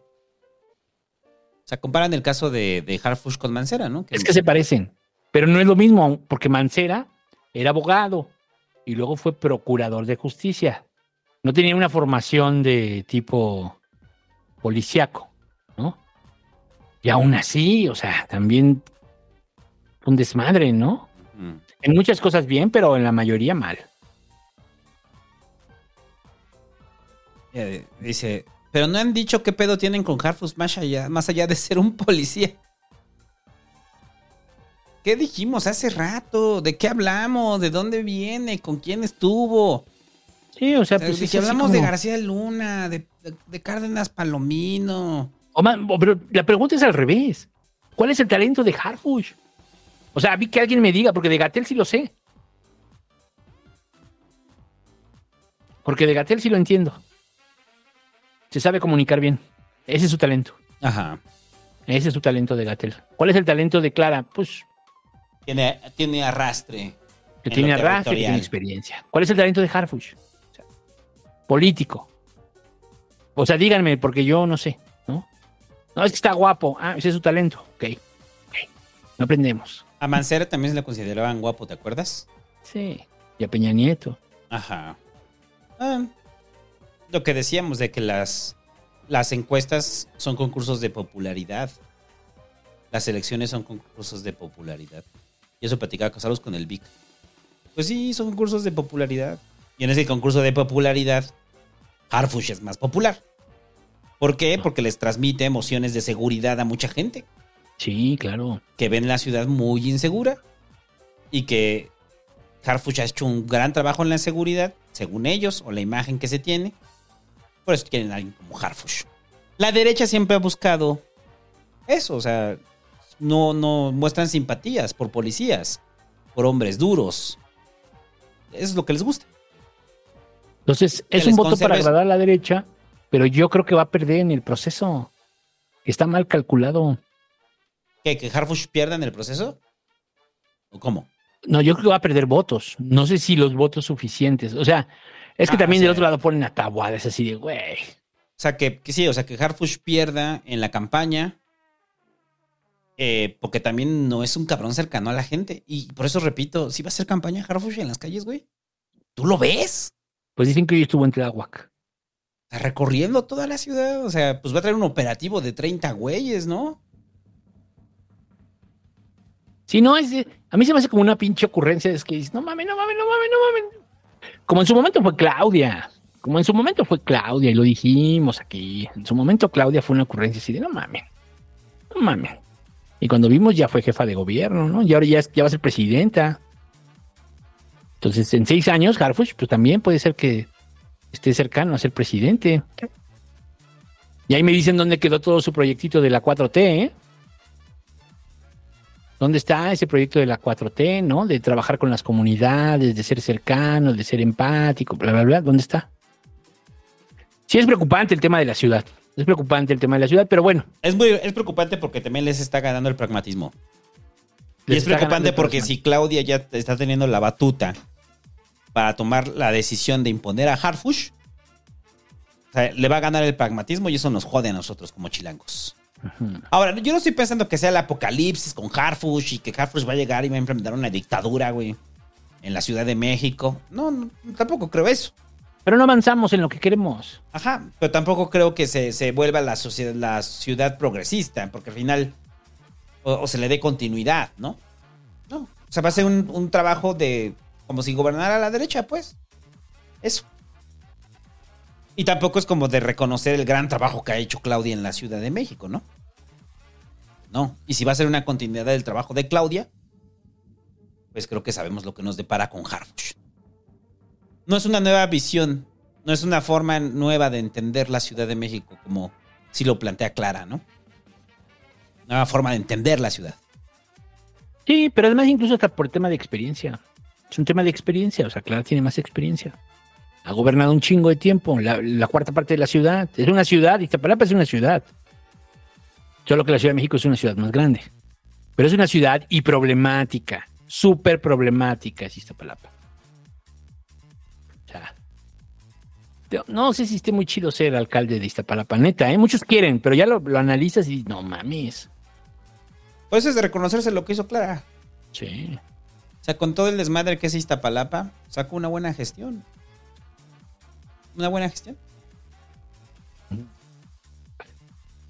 Y ya, bueno, algo más de la Ciudad de México. No, pues vamos a ver qué pasa. Qué horror, ¿eh? Qué puto horror, qué asco. Uf. Pero a ver, ya, ya está confirmado, ¿no? O sea, ya, ya creo que ya no tenemos duda. Claudia está impulsando a Harfuch. Sí, sí, Y sí. Claudia quiere que sea Harfuch. No hay más. O sea, ya, ya no hay ninguna lectura contraria a eso, ¿no? Sí. Claudia quiere a Harfuch y las bases de Morena, parecer, se quieren revelar, ¿no? Así es. Las bases de Morena se quieren revelar y decirle, no vamos a aceptar a Harfuch. Es su primer decisión política como jefa de la 4T. Y es la primera vez que vamos a ver si las bases o el partido que tanto acatan su orden. Porque ya no es el peje, ya es Claudia. Y el partido puede, puede jugar, ¿eh? Puede jugar contra Claudia en la ciudad. Sí, sí, sí. Sí van a quedar inconformes, o sea. Ya después reparten y ya, ah, pues ya me tocó, chido, ya, se les quita. Pero, pero sí va a haber un poquito de ruido, ¿eh? Va a haber un poquito de ruido. Y todo este tema de Encinas y Ayotzinapa, ustedes vean, ¿no? Están saliendo todas esas noticias. Que si lo de Ayotzinapa, son medios de izquierda. Ustedes vean cómo están así como los medios de izquierda, como, no. Harfush, no. Sí. Pero bueno. Creo que lo de Gatel perjudica más a Clara. Creo que la derecha no iba a votar definitivamente por. por. por Gatel. Ajá. No sé.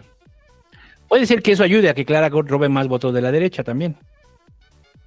Puede ser, pero no sé, la verdad es que estamos en una situación bien, bien, bien rara, ¿no? Hasta el momento pareciera que es Harfush, ¿no? Y que no es que está así como el de los Simpson de va en un tren a toda velocidad. Porque Sí. es tan popular. Sí. O sea, su campaña parece que lleva la, velocidad de un tren fuera de control. ¿Por qué es tan popular? O sea, ahorita yo no veo. Lo perdón, pero yo no veo a Clara creciendo. No la veo creciendo, güey. No. No. Ese es el problema. Veo a Harfush creciendo. Pero bueno, pues a ver qué pasa. Y ya, ¿qué onda con lo de Xochitl? O, por cierto, hoy es el. Ya no, ya se acabó, pero digamos, cuando empezó este programa era el 28 ese. ¿No? Y Xochitl, ¿qué, ¿qué pasó? ¿Qué pasó con Xochitl? ¿Es abortista o no? Antes sí lo era, ahora ya no. Ahora ya no, porque sabe que necesita el voto retrógrada, ¿no? Que, Exacto. es- que sí se le puede ir ahí con Verástegui. Exacto. Y dice que, que pues ahora es respetuosa de cada una de las creencias, ¿no? Y que encabeza un frente donde caben de todo tipo, ¿no?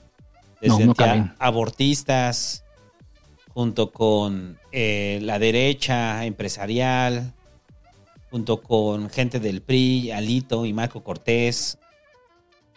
O sea, eso es lo que representa Xochitl, ¿no? O sea, pues sí, en los hechos eso es lo que representa Xochitl. Sí. Entonces, como eso es lo que representa Xochitl, pues tiene que darle gusto a esas bases. Y darle esas bases, Xochitl no va a decir que está en pro del aborto. Aunque sí lo está. Aunque sí lo está. Sí lo está. Pero lo dijo hace años. Pero ahora es distinto, ahorita está en campaña. Entonces, es la forma fácil de mediar. En la cual decir, hay mucha gente. ¿Y sabes cuál es otra forma fácil de mediar eso? Decir, se va a consultar. Porque vas a ser congruente con lo que tú crees. Y ya. Cuando tienes deudas políticas. Y ya no te metes en pedos. Ah, ok. ¿Para qué? O sea, El punto no soy yo, el punto es un partido que me representa, que un, un frente que me representan. Ese es tu problema, Xochitl. Ese es tu problema. Tú me caes bien, güey. El problema es que tienes a un frente que representas muchos intereses y esos intereses quieren un pedazo del pastel. Sí. O sea, Xochitl acaba de decir la razón por la cual no confías en Xochitl. Ahora vamos a ver qué dice Claudia, ¿no? O ya lo dijo, ¿Qué? el tema del aborto. No le han preguntado, ¿no? Últimamente. Pero yo digo que no va a tener problemas. O sea, pues al momento de. O se va a salir con. Lo vamos a consultar. Ujú. Que, por cierto, paréntesis. Bueno, hay un, hay un tuit de hace. Del, del día 20 del 28, pero de 2021, que dice: De Claudia. Hoy, se con- hoy que se conmemora el Día de Acción Global por la Despenalización del Aborto, se hace ya en condiciones muy distintas en nuestro país. Pues tampoco dijo mucho, ¿eh? O sea. Tampoco dijo mucho, ¿eh? A ver, estoy buscando, estoy buscando su posicionamiento de Claudia. Pero pues con lo de Harfuch demuestra que pues sí le tiene miedo a la derecha, ¿no?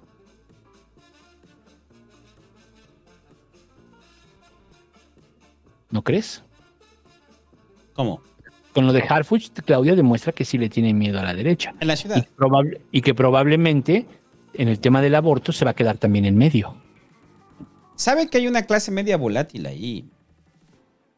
Y que esa clase media generalmente sale a votar. Salen a votar. O sea, yo sí creo que Claudia. Claudia no quiere que se le cierre la elección. No quiere que se le No quiere las se elecciones. cierre. Es lo peor que le puede pasar. que se le cierre la elección, güey, y que gane, que sea una presidenta de seis puntos, que le ganó, ¿no? Que sea una presidenta de, de 3.5, ¿no? O sea, porque sabe que eso va a ser una hecatombe. O sea, no importa que gane. O sea, no importa que Claudia gane. El punto es cuánto va a ganar. O sea, porque eso es importante para la repartición de la fuerza política para el 24. Eso es, todo el cálculo de Claudia está en eso, ya no en perder, sino en cuánto voy a meter. Sí. Y creo que ese es el cálculo con Harfush, ¿no? Pero bueno, entonces, Xochitl, o sea, Xochitl va a seguir dando posturas más mesuradas, porque lo mismo, Xochitl está representando al frente. No es ella, es el frente. Entonces, por eso digo, el decir es el frente, pues es Alito, es el PRI, es el PAN, güey. Son esos güeyes. Sí. Entonces, para toda la gente que dice, es que, es que Xochitl es una cosa aparte. Y Xochitl, y la pregunta reiterada, ¿no? De Xochitl, o sea, de ¿cómo vas a hacer para mediar entre estas fuerzas? ¿Cómo vas a hacer? Porque mucha de la gente que, que, que está esperando que te vaya bien es porque quieren entrar a cargos, ¿no? Y Xochitl dice su pedo este de que sin huevón, ¿cómo dijo? Sin huevones, sin pendejos y sin qué? Y ni rateros, ¿no? Ni rateros, huevones, pendejos y rateros. Y lo que decíamos, pues ahí están los tres. O sea, o sea, está hablando de los presidentes de sus partidos. ¿De quién estás hablando? ¿De Marco Cortés, de Lito? El huevón, el huevón, el huevón es Zambrano, el pendejo es Marco Cortés y el ratero. Está Lito. O sea, están los tres. Sí. No sé, o sea, alguien, en serio, de, de, la banda, porque yo sé que banda del Pasquín que nos escuche que se enojan mucho, porque son muy pro Xochitl. Bajo lo que acaba de decir Xochitl, díganme ustedes cómo Xochitl se va a desmarcar. Dígamelo. Por eso era mejor para la ciudad. ¿Cómo va a ser un gobierno con eso? Eh, sí, por eso era mejor para la ciudad. Por eso era mejor para la ciudad. Era mejor opción para, para la ciudad, pero no quisieron. Pero les dio, les dio frío. Y ya para terminar, el asunto de Marcelo y su impugnación. ¿Qué pedo con Marcelo, güey? O sea, ya, güey, ya, pinche Marcelo, ya supéralo, cabrón, no mames. Estás haciendo el pinche ridículo. ¿Ves? Ya es un ridículo y Marcelo dice que los diputados, su grupo de diputados que van a integrar su movimiento, eh, van a eh, valorar el presupuesto, ¿no? En diciembre, ¿no? Que son 40 diputados, ¿no? Supuestamente. Su, supuestamente, sumando los de Morena, los del Verde, los del PT, que están interesados en, en formar parte del movimiento. Vamos a ver, eso dicen. Uh -huh. Vamos a ver cuando lleguen las votaciones. Recuerde que en las votaciones en Cámara y sobre todo en presupuesto, la traición está a la orden del día. Se cambian lealtades ahí en las No, pero no van a dejar. O sea, no van a dejar la vaca por. No, pues no, porque van a dejar la promesa. Marcelo, o sea, ¿no? O sea. Y. O sea, eso de que Marcelo, como en la mañana, ¿no? Que estaba diciendo Germán Martínez. No, y Marcelo tiene 40 diputados y crees que ya mamá se le hago eso. No, o sea, ah. no es cierto, güey. No tiene 40 diputados. No es cierto. Y, o sea, y al final cada vez va teniendo menos. Ya lo por hecho. Y muchos están, van a están, está en desgracia en este momento, Marcelo. Está se, haciendo... puede se puede levantar, sí, ya lo ha hecho, ¿no? Recuerda ese gran capítulo de la gran novela llamada Tragar a sapos, donde Maldonado está esperando que lleguen y no llegan. Ajá. Sí. Porque tampoco se puede declarar totalmente en rebeldía, ¿no? Él lo sabe, él es muy inteligente. Lo que pasa es que ha actuado como pendejo últimamente. Porque está caliente. Está caliente, todavía no lo supera. Ya tienes que ser mejor perdedor, Marcelo. Está muy enojado, Marcelo, ¿no? Muy, muy enojado. Pues sí, pero o sea, insisto, ¿eh? eso lo afecta. ¿No?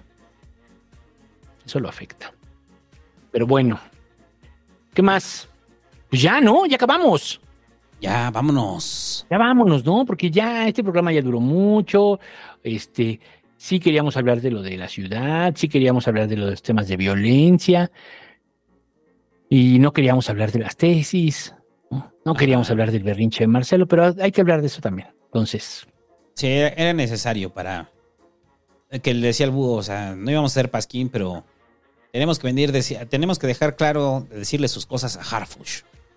así es. Antes de que se quede, le- se cree el- la Ciudad de México como Robocop. Qué hueva, ¿eh? O sea, qué horror que postulan a Harfush. Nada más de pensarlo digo, ay, pinche cuatro, te son la mamada. Sí, güey. Y, y ya, último superchat, CLK Fénix 01 dice que el peje con bastón de mando y jaguar felicite a Yoko por su cumpleaños. ¿Y algún consejo para los 32? Sí, come fibra. Felicidades a Yoko por su cumpleaños. Aminopus Santo, ya te escuchas bien cansado. Sí, ya está cansado, yo también. Irving Díaz cansados. dice, buenas, ¿creen que Xochitl pueda sacar algo positivo de ser candidata como perder la presidencia? ¿Queda peor que Samuel si él también va y pierde? ¿Cómo? No entendí. Que si o sea, que si vamos a pensar un escenario donde Xochitl y Samuel van y pierdes, pierden los dos, ¿no? Gana Claudia. Que es muy probable, pero que sí quedaría peor que Samuel Xochitl. Yo creo que sí.